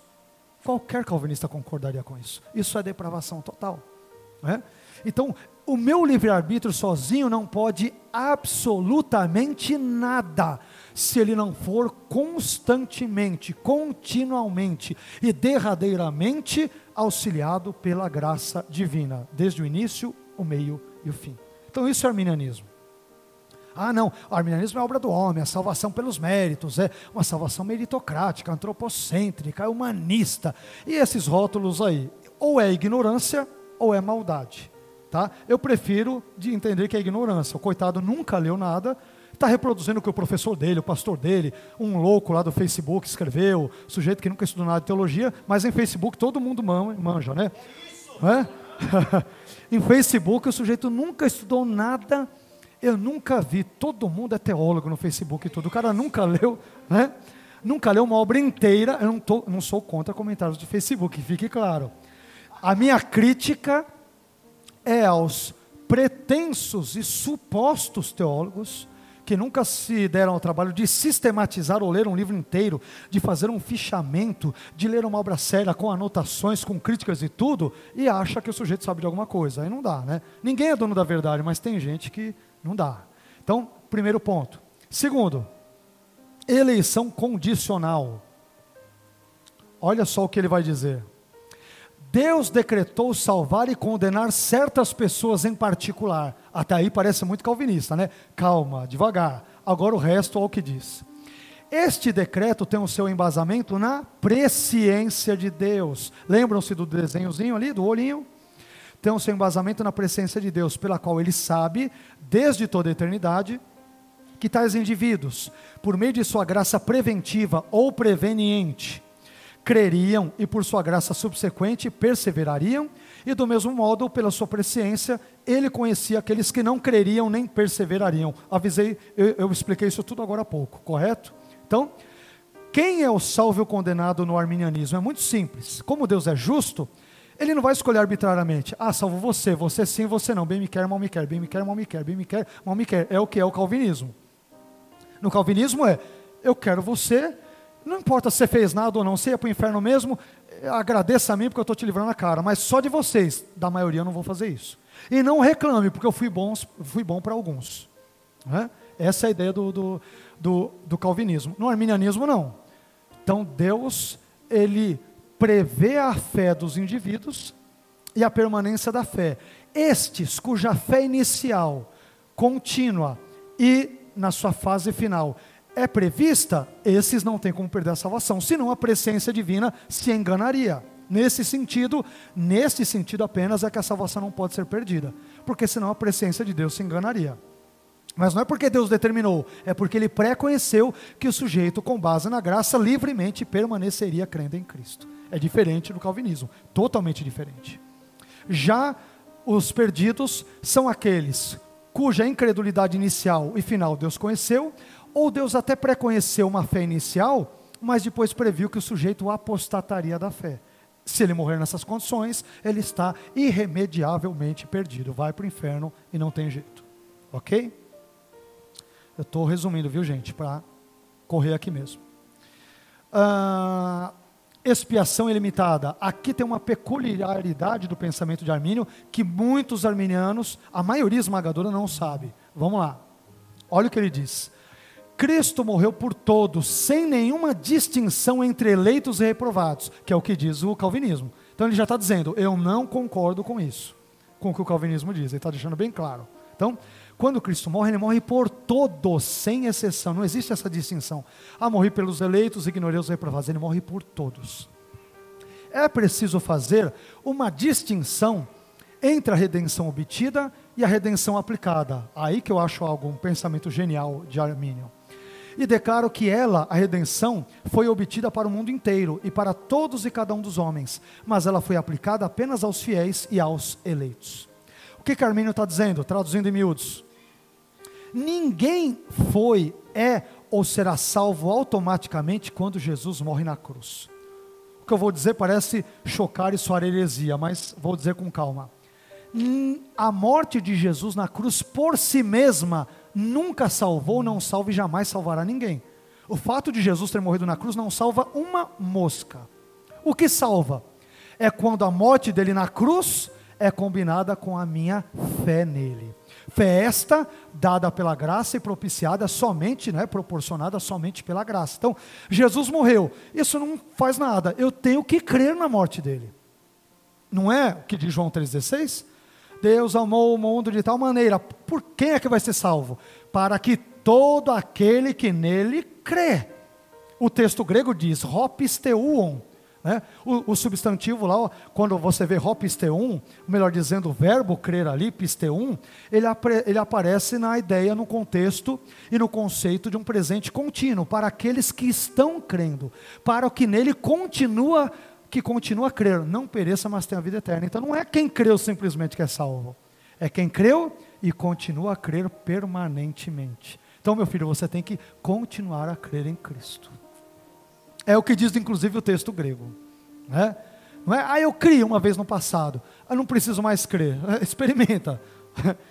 Brinca com as coisas de Deus. Não, vou crer mesmo, está tudo garantido e assim. Não é bem assim, não. Então, no arminianismo, há que se distinguir entre a redenção obtida e aplicada. A redenção é obtida para toda a humanidade, sem exceção. Mas por que nem todos são salvos? Porque ela é condicionada à fé. Você tem que crer. Quando você crê, então os benefícios da redenção, entre eles a vida eterna, são aplicados sobre você. A partir de então, você é um lavado e remido no sangue de Jesus. Ok? Ah, quarto ponto: graça resistível de propósito, uma mãozinha assim dizendo não. Né? Parece soar desrespeitoso, mas não é essa a ideia. Dizer não porque as pessoas dizem não a Cristo todo dia e toda hora. Ou não. Ou estou inventando algo que ninguém nunca viu. Ninguém, alguém aqui já uh, sabe que ímpios dizem não a Cristo, ao Evangelho? Você sabe disso? Então, é óbvio, né? Vamos lá. O que Armínio diz sobre isso? Toda controvérsia sobre a graça, Armínio vai na ferida. Olha, isso separa calvinismo de arminianismo nesse ponto. É muito simples. Olha o que ele vai dizer. Toda controvérsia sobre a graça, que existe especialmente entre calvinistas e arminianos, se reduz à solução desta questão. E aí ele dá uma pergunta: A graça de Deus é uma certa força irresistível? O calvinista dirá: É, se você é eleito, você não vai conseguir resistir. O arminiano diz: Não, eu posso sempre dizer não à graça, mesmo sendo já salvo. Ou seja, a controvérsia se refere apenas ao modo de operação da graça. Ela é irresistível ou não? Com relação a este tópico, creio eu, de acordo com as escrituras, ele vai citar Atos 7:53, vários textos, né? Lucas 7:30 e tantos outros. Creio eu, de acordo com as escrituras, que muitas pessoas resistem ao Espírito Santo e rejeitam a graça que lhes é oferecida. Por isso que a pessoa pode dizer não a Cristo. E justamente por fazer isso é que ela vai para o inferno. Ninguém vai para o inferno porque Deus não o elegeu incondicionalmente. Ele vai para o inferno porque, podendo ir para o céu, ele escolhe deliberadamente e petulantemente dizer não a Cristo. Ah, é? Então vai para o inferno. Como C.S. Lewis disse, no fim das contas, nos momentos escatológicos, haverá apenas dois grupos de pessoas na eternidade. Né? Aqueles que dirão ao Senhor: Senhor, seja feita a tua vontade, e aqueles aos quais Deus dirá: Foi feita a sua vontade. Né? O homem que quer que a vontade dele seja feita vai para o inferno, aquele que quer que a vontade de Deus seja feita, ele vai para o céu. Ok? Finalmente, e mais uma vez aqui correndo para a gente adiantar, para deixar um tempo vago, a segurança em Cristo. Aqui tem um detalhe que, vamos lá. Ah, vamos ler o que Armínio diz. Uma vez que aqui tem uma peculiaridade de Armínio, que é muito importante vocês apreenderem, porque também, mais uma vez, muitos arminianos não entendem isso, calvinistas menos ainda. Né? Eu estou dizendo porque muitos calvinistas, de forma respeitosa, eles não leem mesmo a obra de Armínio. Tem muitos arminianos que leem as obras de Calvino, mas eu diria que a proporção é diferente. É raro você ver um calvinista que leu as obras de Armínio. Não lê, e por não ler, não, não conhece. Né? Olha só o que Armínio diz. Uma vez que a eleição para a salvação compreende, dentro de seus limites, não apenas a fé, mas igualmente a perseverança na fé, e uma vez que Deus, aqui ele está citando Agostinho, uma vez que Deus escolheu para a salvação aqueles que ele vê que crerão posteriormente, com a ajuda de sua graça preventiva ou precedente, e que perseverarão com a ajuda de sua graça subsequente ou seguinte, crentes e eleitos não são corretamente tidos pelas mesmas pessoas. E aí ele vai dizer: é impossível para os crentes, enquanto eles permanecem crentes, cair da salvação. Aqui tem uma peculiaridade do pensamento de Armínio, é com ela que eu quero encerrar. É, para Armínio, embora todos os eleitos sejam crentes, nem todos os crentes são eleitos.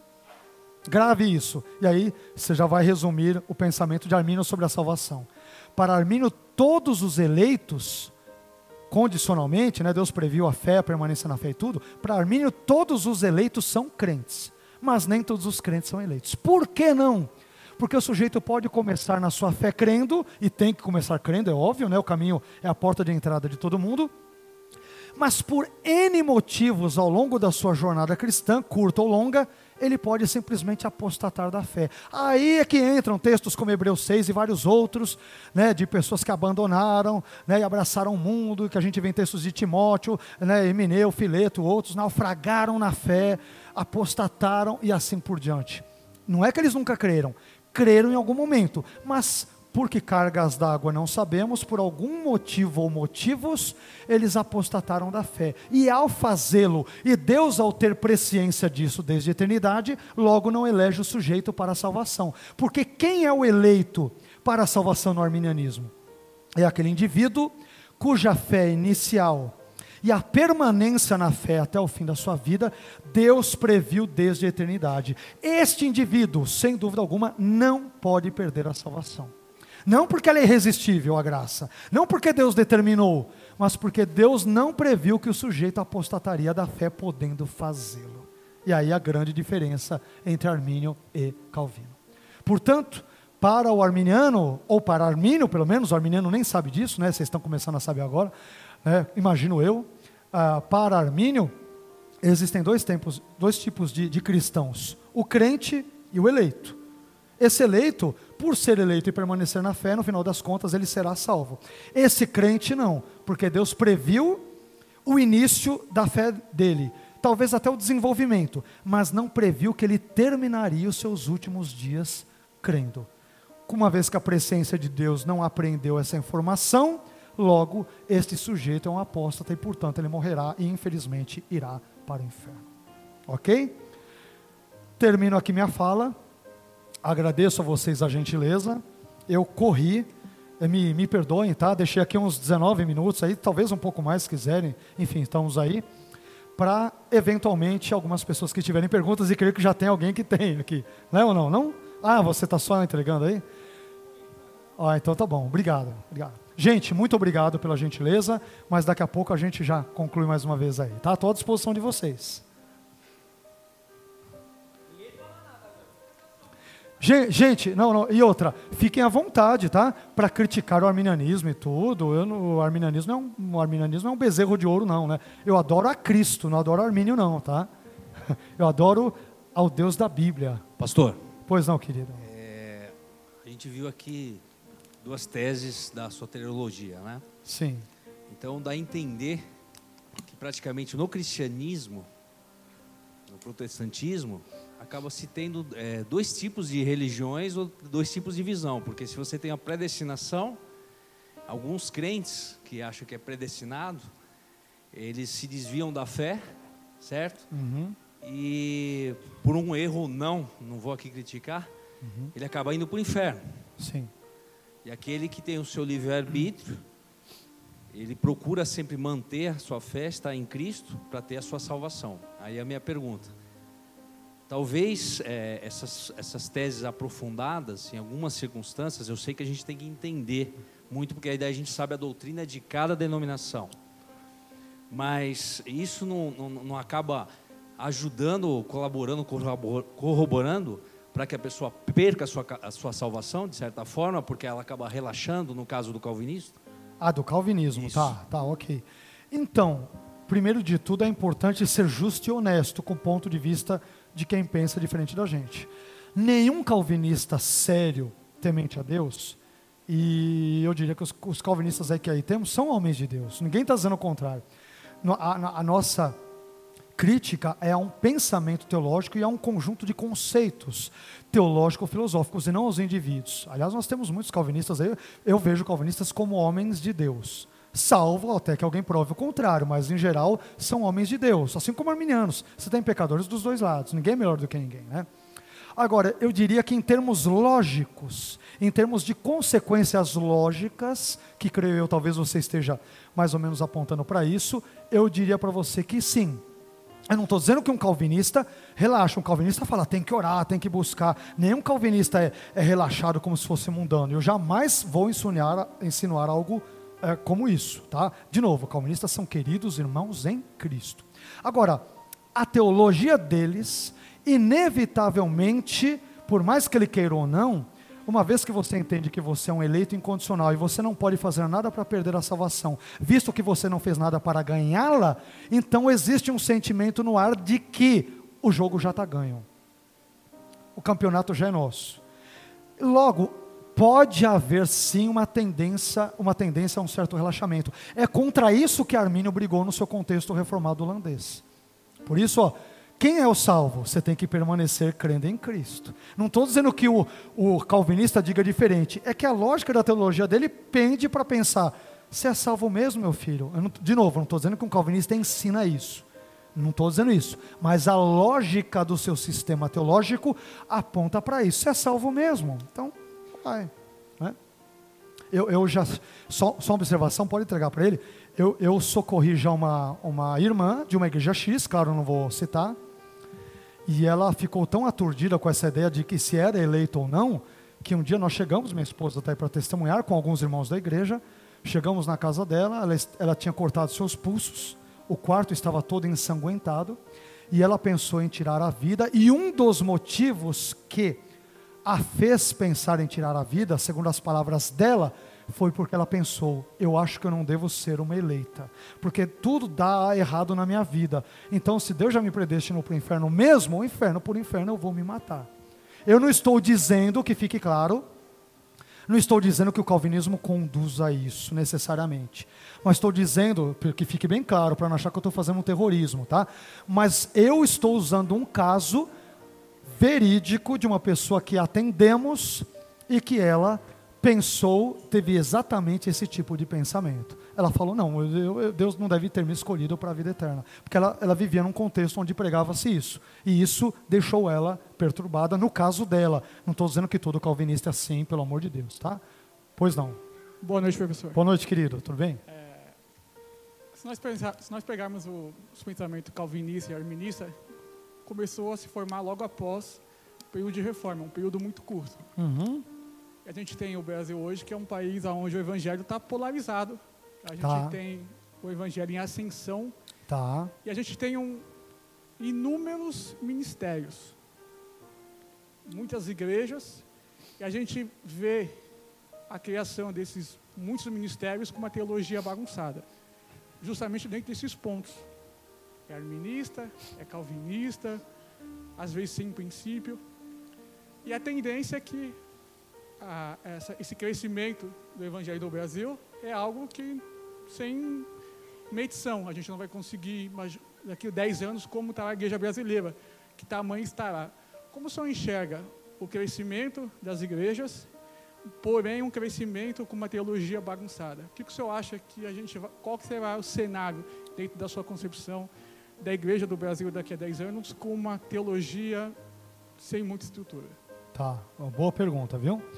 É, então, eu creio que esse debate entre calvinismo e arminianismo, e agora o mais novo no pedaço, o molinismo também chegando, por isso que eu fiz questão de apresentá-lo, talvez até mesmo para fomentar em vocês uma pesquisa e tudo, e verem, não só como estudantes, mas como pessoas que amam a Deus e talvez buscam se identificar com uma teologia que seja mais coerente com os dados escriturísticos, né? Eu diria que essa polarização, desde que feita de forma fraterna, amistosa e cristã, respeitosa e irênica, ela é bem-vinda e tem muito a contribuir, porque, sem dúvida alguma, por mais que você consciente ou inconscientemente, até ignore esses axiomas ou conceituações soteriológicas, eu dizia agora há pouco com o nosso querido pastor ah, Adson aqui, é, é, de acordo com os elementos que pertencem à sua fé, Talvez você não tenha a menor consciência disso, mas ou você abraçará mais o calvinismo, você pode não gostar de rótulos. Ah, que nem o pastor Watson comentou, eu sou biblista e tudo. Talvez vocês não conheçam. A área onde eu mais trabalho nem é arminianismo nem nada, minha área mais é Bíblia. Estou terminando agora de escrever um comentário sobre Jonas. Né? Eu que fiz a tradução toda do hebraico para o português, estou fazendo as notas críticas, pesquisando Septuaginta, Targum e tudo, e estou também comentando versículo por versículo. A, a, grande paixão da minha vida é Bíblia. Arminianismo, calvinismo, isso aí vem de forma secundária, terciária. O que eu amo é Bíblia. Amanhã de manhã, 8 horas da manhã até as 11h30, eu estou dando aula de hebraico para uma turma de 40 alunos, né, num seminário de São Paulo. Eu vou acompanhá-los durante dois anos, dando hebraico 1, 2, 3, exegese e tal. Comentava um pouco com o pastor. É claro que as pessoas, às vezes, porque eu participo do programa tal, me rotulam, arminiano, arminiano, né? Mas é claro que eu sou um arminiano, mas eu amo acima de tudo a Bíblia e entendo que o arminianismo, embora não seja perfeito, ele mais se aproxima da Bíblia do que uma outra perspectiva. Agora, eu, eu acho que essas combinações, me perdoe qual o seu nome é? Anderson. Eu acho que essa polarização, desde que é respeitosa, ela ajudará o povo brasileiro, especialmente uma geração facebookiana, geração da internet, do Google, facebookiana, né? é, é, WhatsAppiana e todas as outras anas. É, é, é uma geração que mesmo porque é, o líder, o líder não adianta ele querer sonegar informação para os membros. Ele pesquisa na hora da pregação. Você está pregando, ele entra no Google e o pastor falou errado. E o pastor, tal, tal, tal. Você pensa que os membros não fazem isso, né? Não, não todas, mas uns aí que com a depravação total mais aflorada, né? Então, aí mas você está entendendo? Então, eu creio que o pastor deve ser honesto. Olha, irmãos, nós somos de uma igreja, apesar dos outros, nós temos uma inclinação majoritariamente arminiana, majoritariamente calvinista, majoritariamente, por que não dizer, muito mais raro, talvez molinista. Mas até para quem chega, né, pastor? Porque tem um estatuto e tudo. Poxa, se a igreja é totalmente arminiana, você é calvinista, meu filho, o que, que você está fazendo lá? Ah, eu vou lá para sacanear o pastor e tudo. Aí você mostrou realmente que você é tudo menos eleito. Né? Né? Se, só ser eleito para o outro lugar, não para aquele. Né? Não, olha lá, olha lá, gente, olha lá, olha lá. O mesmo que fique claro funciona para os arminianos. Cara, se você, você se vê como arminiano e ama, você vai fazer o que numa igreja calvinista? Quando eu digo fazer o que, que fique claro. Eu estou dizendo em termos de ir lá para contestar o pastor, a crença da igreja, meu irmão. Se a sua fé distor daquela, se for ir para somar, vá, se não fique em outro lugar. Né? Quem veio para dividir é o diabo, não queira você fazer o papel dele. Você é um servo de Deus. Né? Então, né? então, olha lá. Gente, isso é em todas as áreas da nossa vida. Ah, se, é normal. Ah, o pastor Adson crê em 50 coisas. Dessas eu estou 20. É absolutamente normal. Agora, a gente não pode discordar em questões centrais a inerrância das Escrituras, eu sou salvo apenas pela graça mediante a fé em Cristo, Jesus ressuscitou fisicamente, voltará literalmente para buscar a igreja, crer num Deus que é único em essência, mas subsiste em três pessoas distintas, Pai, Filho e Espírito Santo, Jesus nasceu de uma virgem. Se você quiser ser cristão, você tem que subscrever tudo isso. Agora, se olha, ah, existe o livre-arbítrio, não existe, esses detalhes um pouco mais periféricos, mas nem por isso menos importantes, é algo que não nos deve separar. Por isso que eu vejo, calvinistas, arminianos são irmãos e molinistas são todos irmãos em Cristo. Apesar de calvinistas me criticarem, eu não concordo com você. Apesar que, bom, tem muitos calvinistas também que gostam. E muitos que me detonam. Né? E é normal, nós não vamos agradar todo mundo. Aliás, não queira agradar todo mundo, você nunca vai conseguir. Seja você mesmo, mas sempre humilde, com espírito irênico, pacífico. Né? Não queira ser dono da verdade. E todos nós pretendemos morar no mesmo céu que nos é possibilitado pela mesma graça, pregada pelo mesmo evangelho, que um grupo entende de forma A, outro de forma B, outro de forma C, mas todos nós amamos o mesmo Deus, o mesmo Cristo e seguimos a mesma palavra. Então, sempre uma postura de respeito para com o outro, por mais que discordemos. Amém? Então, não sei se eu repeti, se eu, se eu ajudei de uma forma geral a sanar a dúvida, mas eu creio que talvez nos cenários futuros que você perguntou, talvez, eu, eu acho que a igreja brasileira está amadurecendo para a boa teologia. Seja ela calvinista, arminiana ou molinista, eu acho que os líderes têm que estudar e têm que estar prontos para o irmão, porque chega lá para ele e fala, pastor, e aí? Eu estou crendo nisso, nisso, aquilo. O pastor identifica, ah, meu filho, você está sendo meio molinista aqui, tal, tal, tal. Em tudo, e aquilo que for complicado para a visão da igreja, poxa, a nossa igreja crê assim, assim, assado. Eu sei de irmãos calvinistas que ficam em igrejas arminianas, na boa, mas sei de gente que fica e causa problema. Sei o contrário, de arminianos que ficam em igrejas calvinistas, e ele vai querer contestar o pastor, meu querido, se aquilo é a identidade da igreja, não queira destruir. Discorde, mas em paz. Você quer ficar ali? Ou você vai ter que engolir e discordar, o problema é seu, né? mas não seja um agente de divisão. Some. Né, e discorde de forma irênica e tal. E você vê que, poxa, nessa igreja tem muito ensino que é diferente do meu. Saia da igreja. Eu não vou ficar numa igreja que a igreja ensina 98% diferente do que eu penso. Eu não vou ficar lá. Eu vou amar o pastor, os irmãos, mas eu vou fazer o quê? Pastor, cada cinco minutos da pregação ele vai falar algo que eu não acredito. O que, que eu vou fazer nessa igreja? Eu não vou ficar lá. Eu vou respeitá-lo, pastor. Eu te amo, pastor. Mas é, é, eu acho que aqui não é o meu lugar. E ele vai entender, e ele vai enviar outro no seu lugar. E você vai ajudar outra igreja que tem um pensamento igualzinho ao seu. Glória a Deus. Amém? Desculpem, tá? Por por ir um pouco além aqui, perdão. Amém, pastor? Pois não, querido. Um amigo meu. Olha lá. Fica em paz. Chamado, chamado Granconato. Opa, mande um abraço para ele, viu? Pastor, eu fiquei mande com uma um dúvida na questão do, da eleição condicional.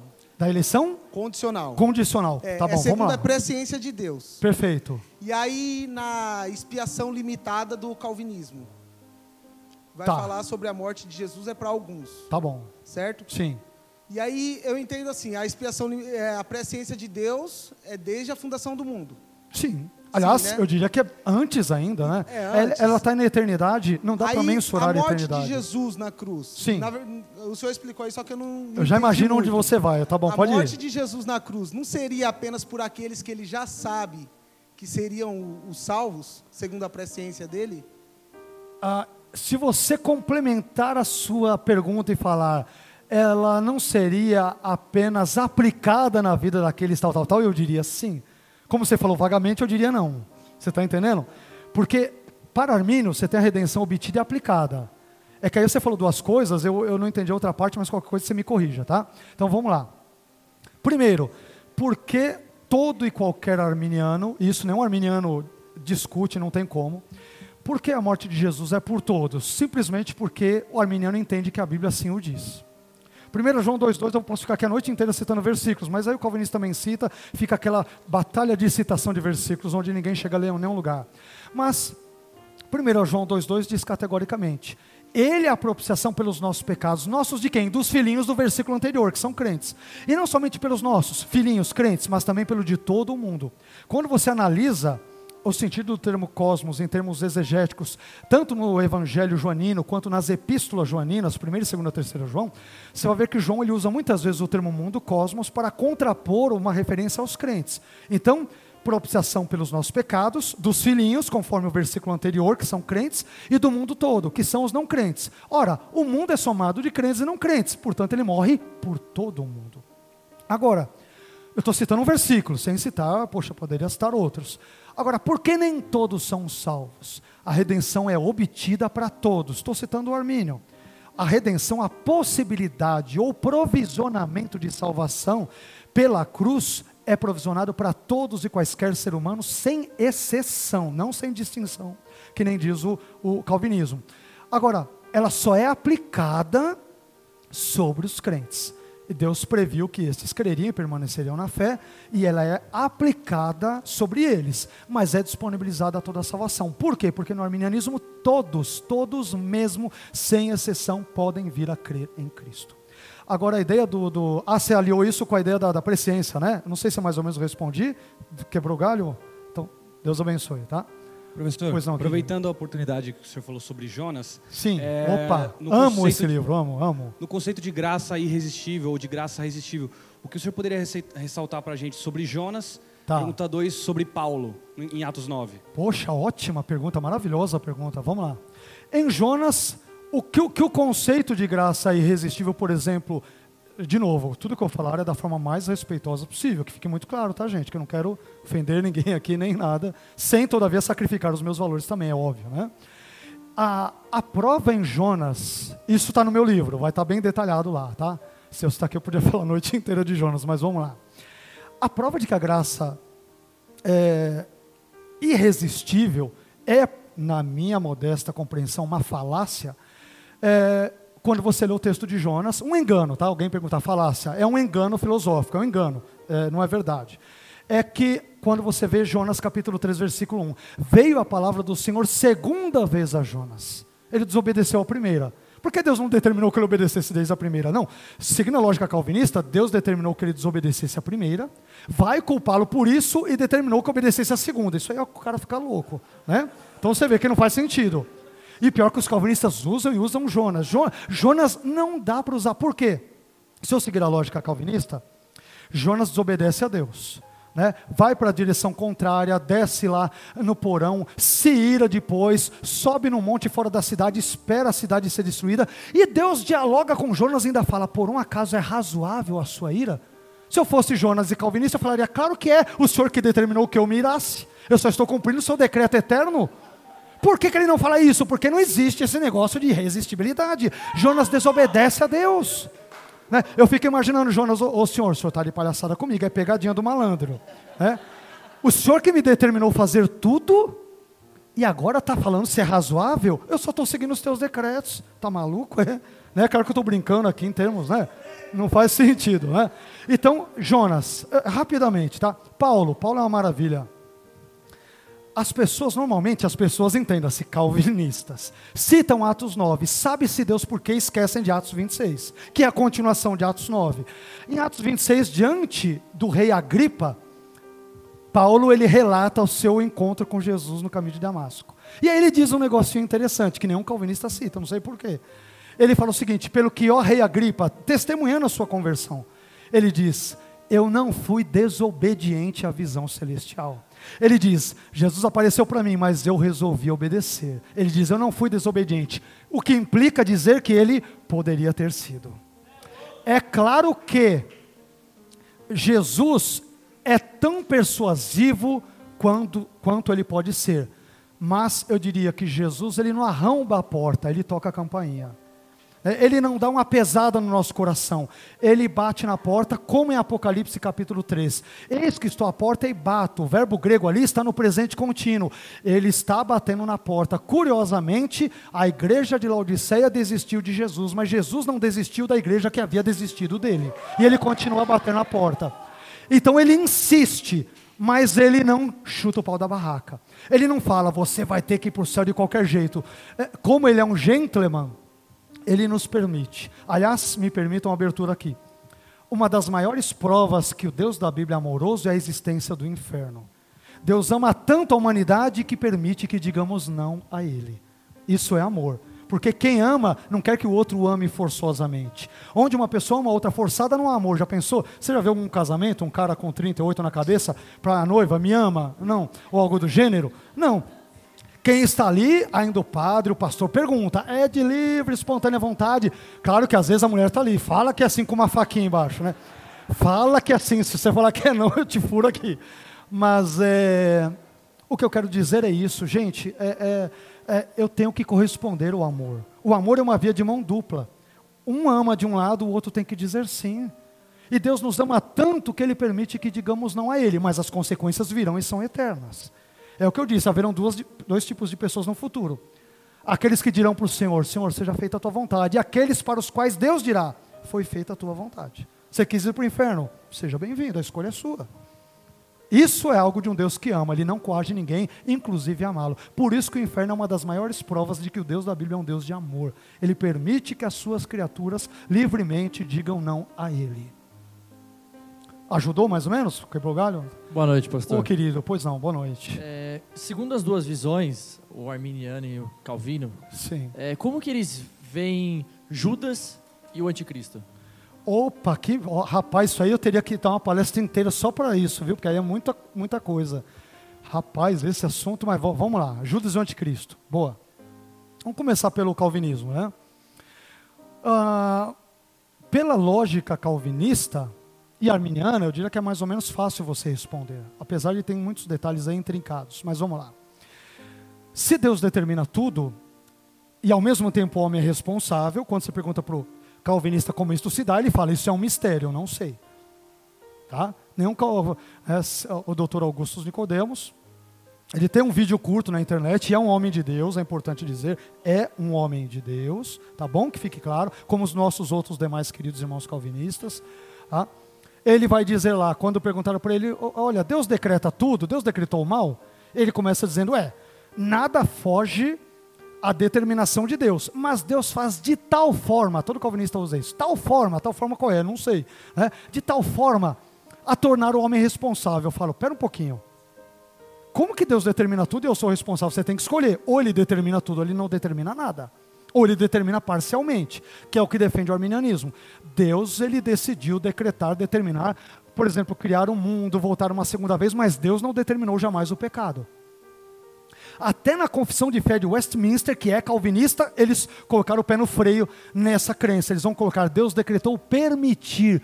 Que permitir? Quem fala permitir é arminiano. Calvinista não usa a palavra permitir. Por quê? Porque o negócio é tão sério que eles deram uma puxadinha no freio. não é? Então, no calvinismo, Deus decretou que Judas nascesse com o fim de trair a Jesus, mas ao mesmo tempo ele fez isso livremente e ele será responsabilizado para isso. Você pergunta para o calvinista como? Ele fala, eu não sei, é mistério. Aí é fácil, né? Você sai pela. A leão da montanha, a saída do. Né? É mistério. Para mim, mistério é a trindade. Para mim, mistério é a união hipostática de Cristo. Ele é Deus e homem ao mesmo tempo. Agora, isso aí para mim não é mistério. Isso aí é o cúmulo da contradição. Deus determinou tudo e eu sou responsável por tudo. Né? Aí Deus determina que Adão e Eva comam do fruto, que devido a uma tradição equivocada de Jerônimo de Cantares 8.5, se tornou uma maçã e passou para a história, enfim. E aí Adão e Eva são culpados. Você está brincando comigo, né? Ou Deus determinou, ou ele não determinou. Se eu disser que Deus determinou a queda, Deus ele é pior do que o diabo. Não tem para onde correr. O Deus do arminianismo jamais decretou a queda. O máximo, aí sim concordaremos com a confissão de fé de Westminster, ele decretou permitir a queda. Ao criar seres livres, ele sabe que eles mais cedo ou mais tarde cometerão pecados. Então, indo para Judas, Deus decretou ah, o seu pecado e a sua perdição eterna, se ele de fato não se arrependeu nos últimos segundos e tudo, a Bíblia não diz. E ao mesmo tempo Judas é responsável por isso. Por quê? É um mistério. Isso é calvinismo. Arminianismo. Judas, assim como qualquer homem, ele vem a este mundo e tal, mas Deus prevê que num determinado momento da sua vida, Judas, mesmo pertencendo ao colégio apostólico, fazia, faria mau uso da sua liberdade e trairia Jesus. E, portanto, vamos pressupor, porque a Bíblia não entra nesse detalhe, se ele era realmente salvo ou não era. Calvinistas sempre vão dizer que ele nunca foi salvo. Né? Arminianos se dividem: ou ele nunca foi salvo, ou ele foi salvo em algum momento e se perdeu. É, as duas coisas são possíveis. E a Bíblia não entra em detalhes. Então, mas a lógica arminiana é Deus previu que Judas livremente trairia Jesus, e caso ele tenha ido para o inferno, Deus previu que ele ou apostataria da fé, ou sempre tenha sido um falso discípulo entre os doze. E aí, nesse sentido, sim, ele é totalmente culpável, porque Deus não determinou que ele traísse a Jesus, mas ele previu que ele o faria, e para não desumanizá-lo e permitir que ele agisse como ser humano, como Deus faz com todos nós, ele não impediu que ele traísse o seu filho e entregasse. E ao fazê-lo, ele cumpriu o plano eterno eh, divino. Eu estou dando um resumo super enxuto. Ah, o anticristo. A mesma coisa o anticristo. O anticristo ele surge com o propósito de ser o anticristo, na visão calvinista. Uh, na visão arminiana, não ele surge como anticristo, mas não precisaria necessariamente sê-lo. Ele poderia se arrepender. Judas poderia ter feito de forma contrária o que fez. A, a, questão é que Deus previu.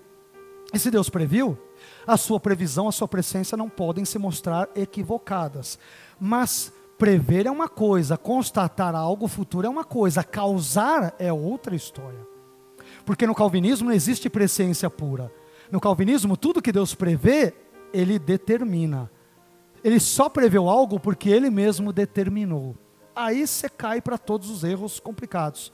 Então, Calvino vai dizer nas Institutas, num dos trechos, eu acho, com todo respeito, esse trecho abominável, né? Tem um monte, né? Mas enfim. Ele, ele vai, eu estou dizendo pensamento, tá? Calvino era piedoso, barará, talvez nem tanto em alguns momentos, mas tudo bem. É, Serveto que o diga, mas vamos lá. E aí, o, é, Calvino vai dizer o seguinte: se dois homens estão andando no campo, e num determinado momento um deles se perde do outro, e vai dar na mata, e aí um sujeito o aborda, o rouba e o mata, hoje é chamado de latrocínio. A frase de Calvino é: o olho de Deus não apenas previu, mas determinou que isso acontecesse. Em outras palavras, quer dizer, a culpa vai ser do latrocida, mas foi Deus quem determinou. Aí você pergunta como? É mistério. Com base nisso, se a nossa lei fosse calvinista, o Brasil já está na desgraça. Imagina o que não seria. Hã? Fernandinho Beiramar, só está roubando porque Deus decretou, filho. O ladrão que entrou na sua casa, gente, isso é sério. E, e eu estou usando exemplos fortes para chocar mesmo. Deus o livre guarde, Deus te guarde. Aquele ladrão que entrou em casa, estuprou sua mulher, matou seus filhos, ele só está cumprindo um decreto divino. Ele não pode ser culpado. Deus determinou, vai ser responsável por quê? Em última análise, eu estou falando minha crítica. Deus determinou tudo. Hã? Então, o Lula não tem, não tem o que falar mal dele. Deus decretou que ele fosse corrupto, o ordenou, e de, mas Lula vai ser culpado. Aí eu imagino ele falando no futuro: Que isso, companheiro? Aí não dá. Hã? Hã? Entendeu? Aí.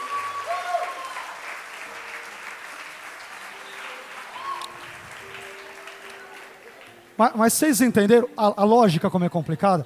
O anticristo, eu, eu creio que Jesus ele morre por todos, inclusive pelo anticristo e Judas. De novo, não há pessoa que tenha vindo ao mundo pela qual Jesus não tenha morrido. Ele morreu por todos, sem exceção. Por que Judas não é, foi salvo, se é que não foi? Diferentemente do anticristo, que já tem um fim condenado, Judas tem alguma coisa meio nebulosa ali, a gente não sabe exatamente. Se não foi, ele não foi justamente não porque Deus eh, não enviou Jesus para morrer por ele, ou não elegeu incondicionalmente, mas porque em algum momento ele apostatou da fé ou rejeitou a graça de Deus, que sempre é resistível, conforme Atos 7,53, Lucas 7,30 e tantos outros textos da Bíblia. Agora, o anticristo, uh, se você ler 2 Pedro 2,1, lá diz que a morte de Jesus funciona como redenção, a palavra grega ali, agorazo, que é um termo no contexto redentivo bíblico, ele morre inclusive pelos apóstatas e falsos mestres, que estão destinados à perdição, diz 2 Pedro 2,1. Miller J. Erickson, que é um calvinista de quatro pontos, ele admite que esse é um dos textos mais difíceis para calvinistas interpretarem. Então, a Bíblia claramente dá amparo para dizer que Jesus morre pelos que se perdem. E agora eu vou fazer um silogismo né, que é uma, um pensamento resumido seguindo matemática filosófica. Então, primeiro item, premissa A. Jesus ele morre por todos, inclusive pelos que se perdem. Premissa B: o anticristo irá se perder, porque Apocalipse D, eh, diz, e tem que ser conclusão, logo Jesus também morreu pelo anticristo. Isso é lógico e é bíblico, porque a Bíblia diz que Jesus morre pelos que se perdem. Se você duvida, é só ler 2 Pedro 2,1. Está lá que ele morre pelos apóstolos, pelos falsos mestres que estão destinados ao inferno. Jesus morreu por eles. Está lá. Então, o que impede de dizer que Jesus morreu por Judas e pelo anticristo? A sua perspectiva teológica. A Bíblia é clara, ele morre por todos, inclusive por aqueles que se perdem. Tá? Eu estou resumindo, tá, gente? Ajudou aí? Não sei. que mais aí? Alguma colocação aí? Uma crítica? Tranquilos? Não, se quiser fazer mais uma, uma saideira, não sei. Se alguém quiser, se está muito tarde, não sei. Quer fazer uma? Pronto, dê, dê para o nosso derradeiro.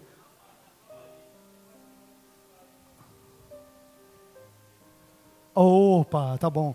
Três literaturas sobre. Sobre os três temas. Rapaz, molinismo complicou, porque tem um. As que eu tenho, eu leio tudo em inglês, não tem jeito tem alguma coisinha. Uh, deixa eu começar pelo mais complicado, que é o molinismo. A obra clássica de Luiz de Molina sobre uh, o pensamento dele como um todo é a obra Concórdia sobre o Livre-Arbítrio. Você tem ela traduzida em espanhol, Concórdia. Eu não sei se está como é, é, Concórdia del Libre Albedrío, que é espanhol, né? Mas é, eu estou colocando em português. Concórdia. Ixi, pode, pode escrever? Senão depois. Concórdia. Tô livre. Aí, tá vendo? Aí. Isso aqui é a obra clássica de Molina sobre o assunto. Tem outras obras, mas que se eu for de, elas estão em inglês, né? Tem o, o Kenneth Kifley que eu citei, Salvation and Sovereignty, Salvação e Soberania, uma abordagem molinista. Esse cara tem que traduzir ele para o português, que acho que é o Kenneth. Ah, como que é o nome dele? Kifley. Eu não lembro o outro nome dele. É, mais ou menos isso, mas a, a obra dele é Salvação, para quem lê inglês. Vou colocar o nome da obra que é melhor, né? não lembro o nome dele completo, é Salvation and Sovereignty. Salvação e soberania, a molinista approach, né? uma abordagem molinista. E aí alguns verbetes de dicionário. De Armínio, nossa, de Armínio hoje tem de seis, sete anos para cá houve um crescimento assustador e eu, graças a Deus, não sei se ou não, mas contribuí também para isso. Né? Então, é o que eu falei, a obra de Romanos 9 de Armínio, eu a traduzi, ela virou best-seller, já vendeu mais de 5 mil volumes e, uh, entre, entre aqueles de brochura e PDF é, ela complementa as três obras de Armínio que eu citei aqui, volumes 1, 2 e 3, publicados pela CPAD. Aí tem um monte de texto, tem aquela coleção Arminianismo, que vai desde a depravação total até a perseverança dos santos. Eu escrevi um dos itens, que é a expiação ilimitada, tem 160 páginas, vários colegas meus escreveram outros, e quem fechou a perseverança dos santos foi um teólogo americano que foi o Keith Stanley, que teve inclusive aqui no Brasil. Então essa obra é outra. Do calvinismo, no calvinismo, você tem que ler as institutas, que dependendo da versão, da edição, você encontra em dois volumes ou três. Tem uma, eu tenho uma edição tanto em dois volumes da Unesp, capa dura, que traduziram direto do latim, quanto tem uma outra em três volumes da cultura cristã, que são maravilhosas. Já li e reli. Né? Então, quando eu falo que eu não sou calvinista, eu não sou porque eu já li e reli o pensamento de Calvino. Eu li o que ele escreveu, entendi o que ele escreveu e não concordo com o que ele escreveu. Né? Não é porque me falaram, ah, isso. Não, não, não. Eu li. E li muitos autores calvinistas, John Piper, Augusto Nicodemos, Franklin Ferreira e vários outros, é, R.C. Sproul, que faleceu. Então eu, eu, eu, li o pensamento desse pessoal e, e, por não concordar com a soteriologia em geral deles, é que eu, por exemplo, não sou calvinista, apesar de respeitá-los e amá-los como irmãos em Cristo. Tá? Então tem muitos outros. Calvinistas você tem um monte na cultura cristã, tem vários, para você aprender sobre o que é o calvinismo. Né? Tem muitas obras. Tá? Não sei se ajudou um pouquinho. Ajudou? Deus abençoe, irmãos. Deus abençoe. Me desculpem alguma coisa. Talvez o horário, talvez uma palavra eventualmente mal colocada. Não quero e não quis ofender a ninguém, a fé de ninguém. Espero que Deus abençoe ricamente suas vidas, famílias, ministérios, estudos que Deus os use grandemente para a glória dele, tá bom? Muito obrigado, tá?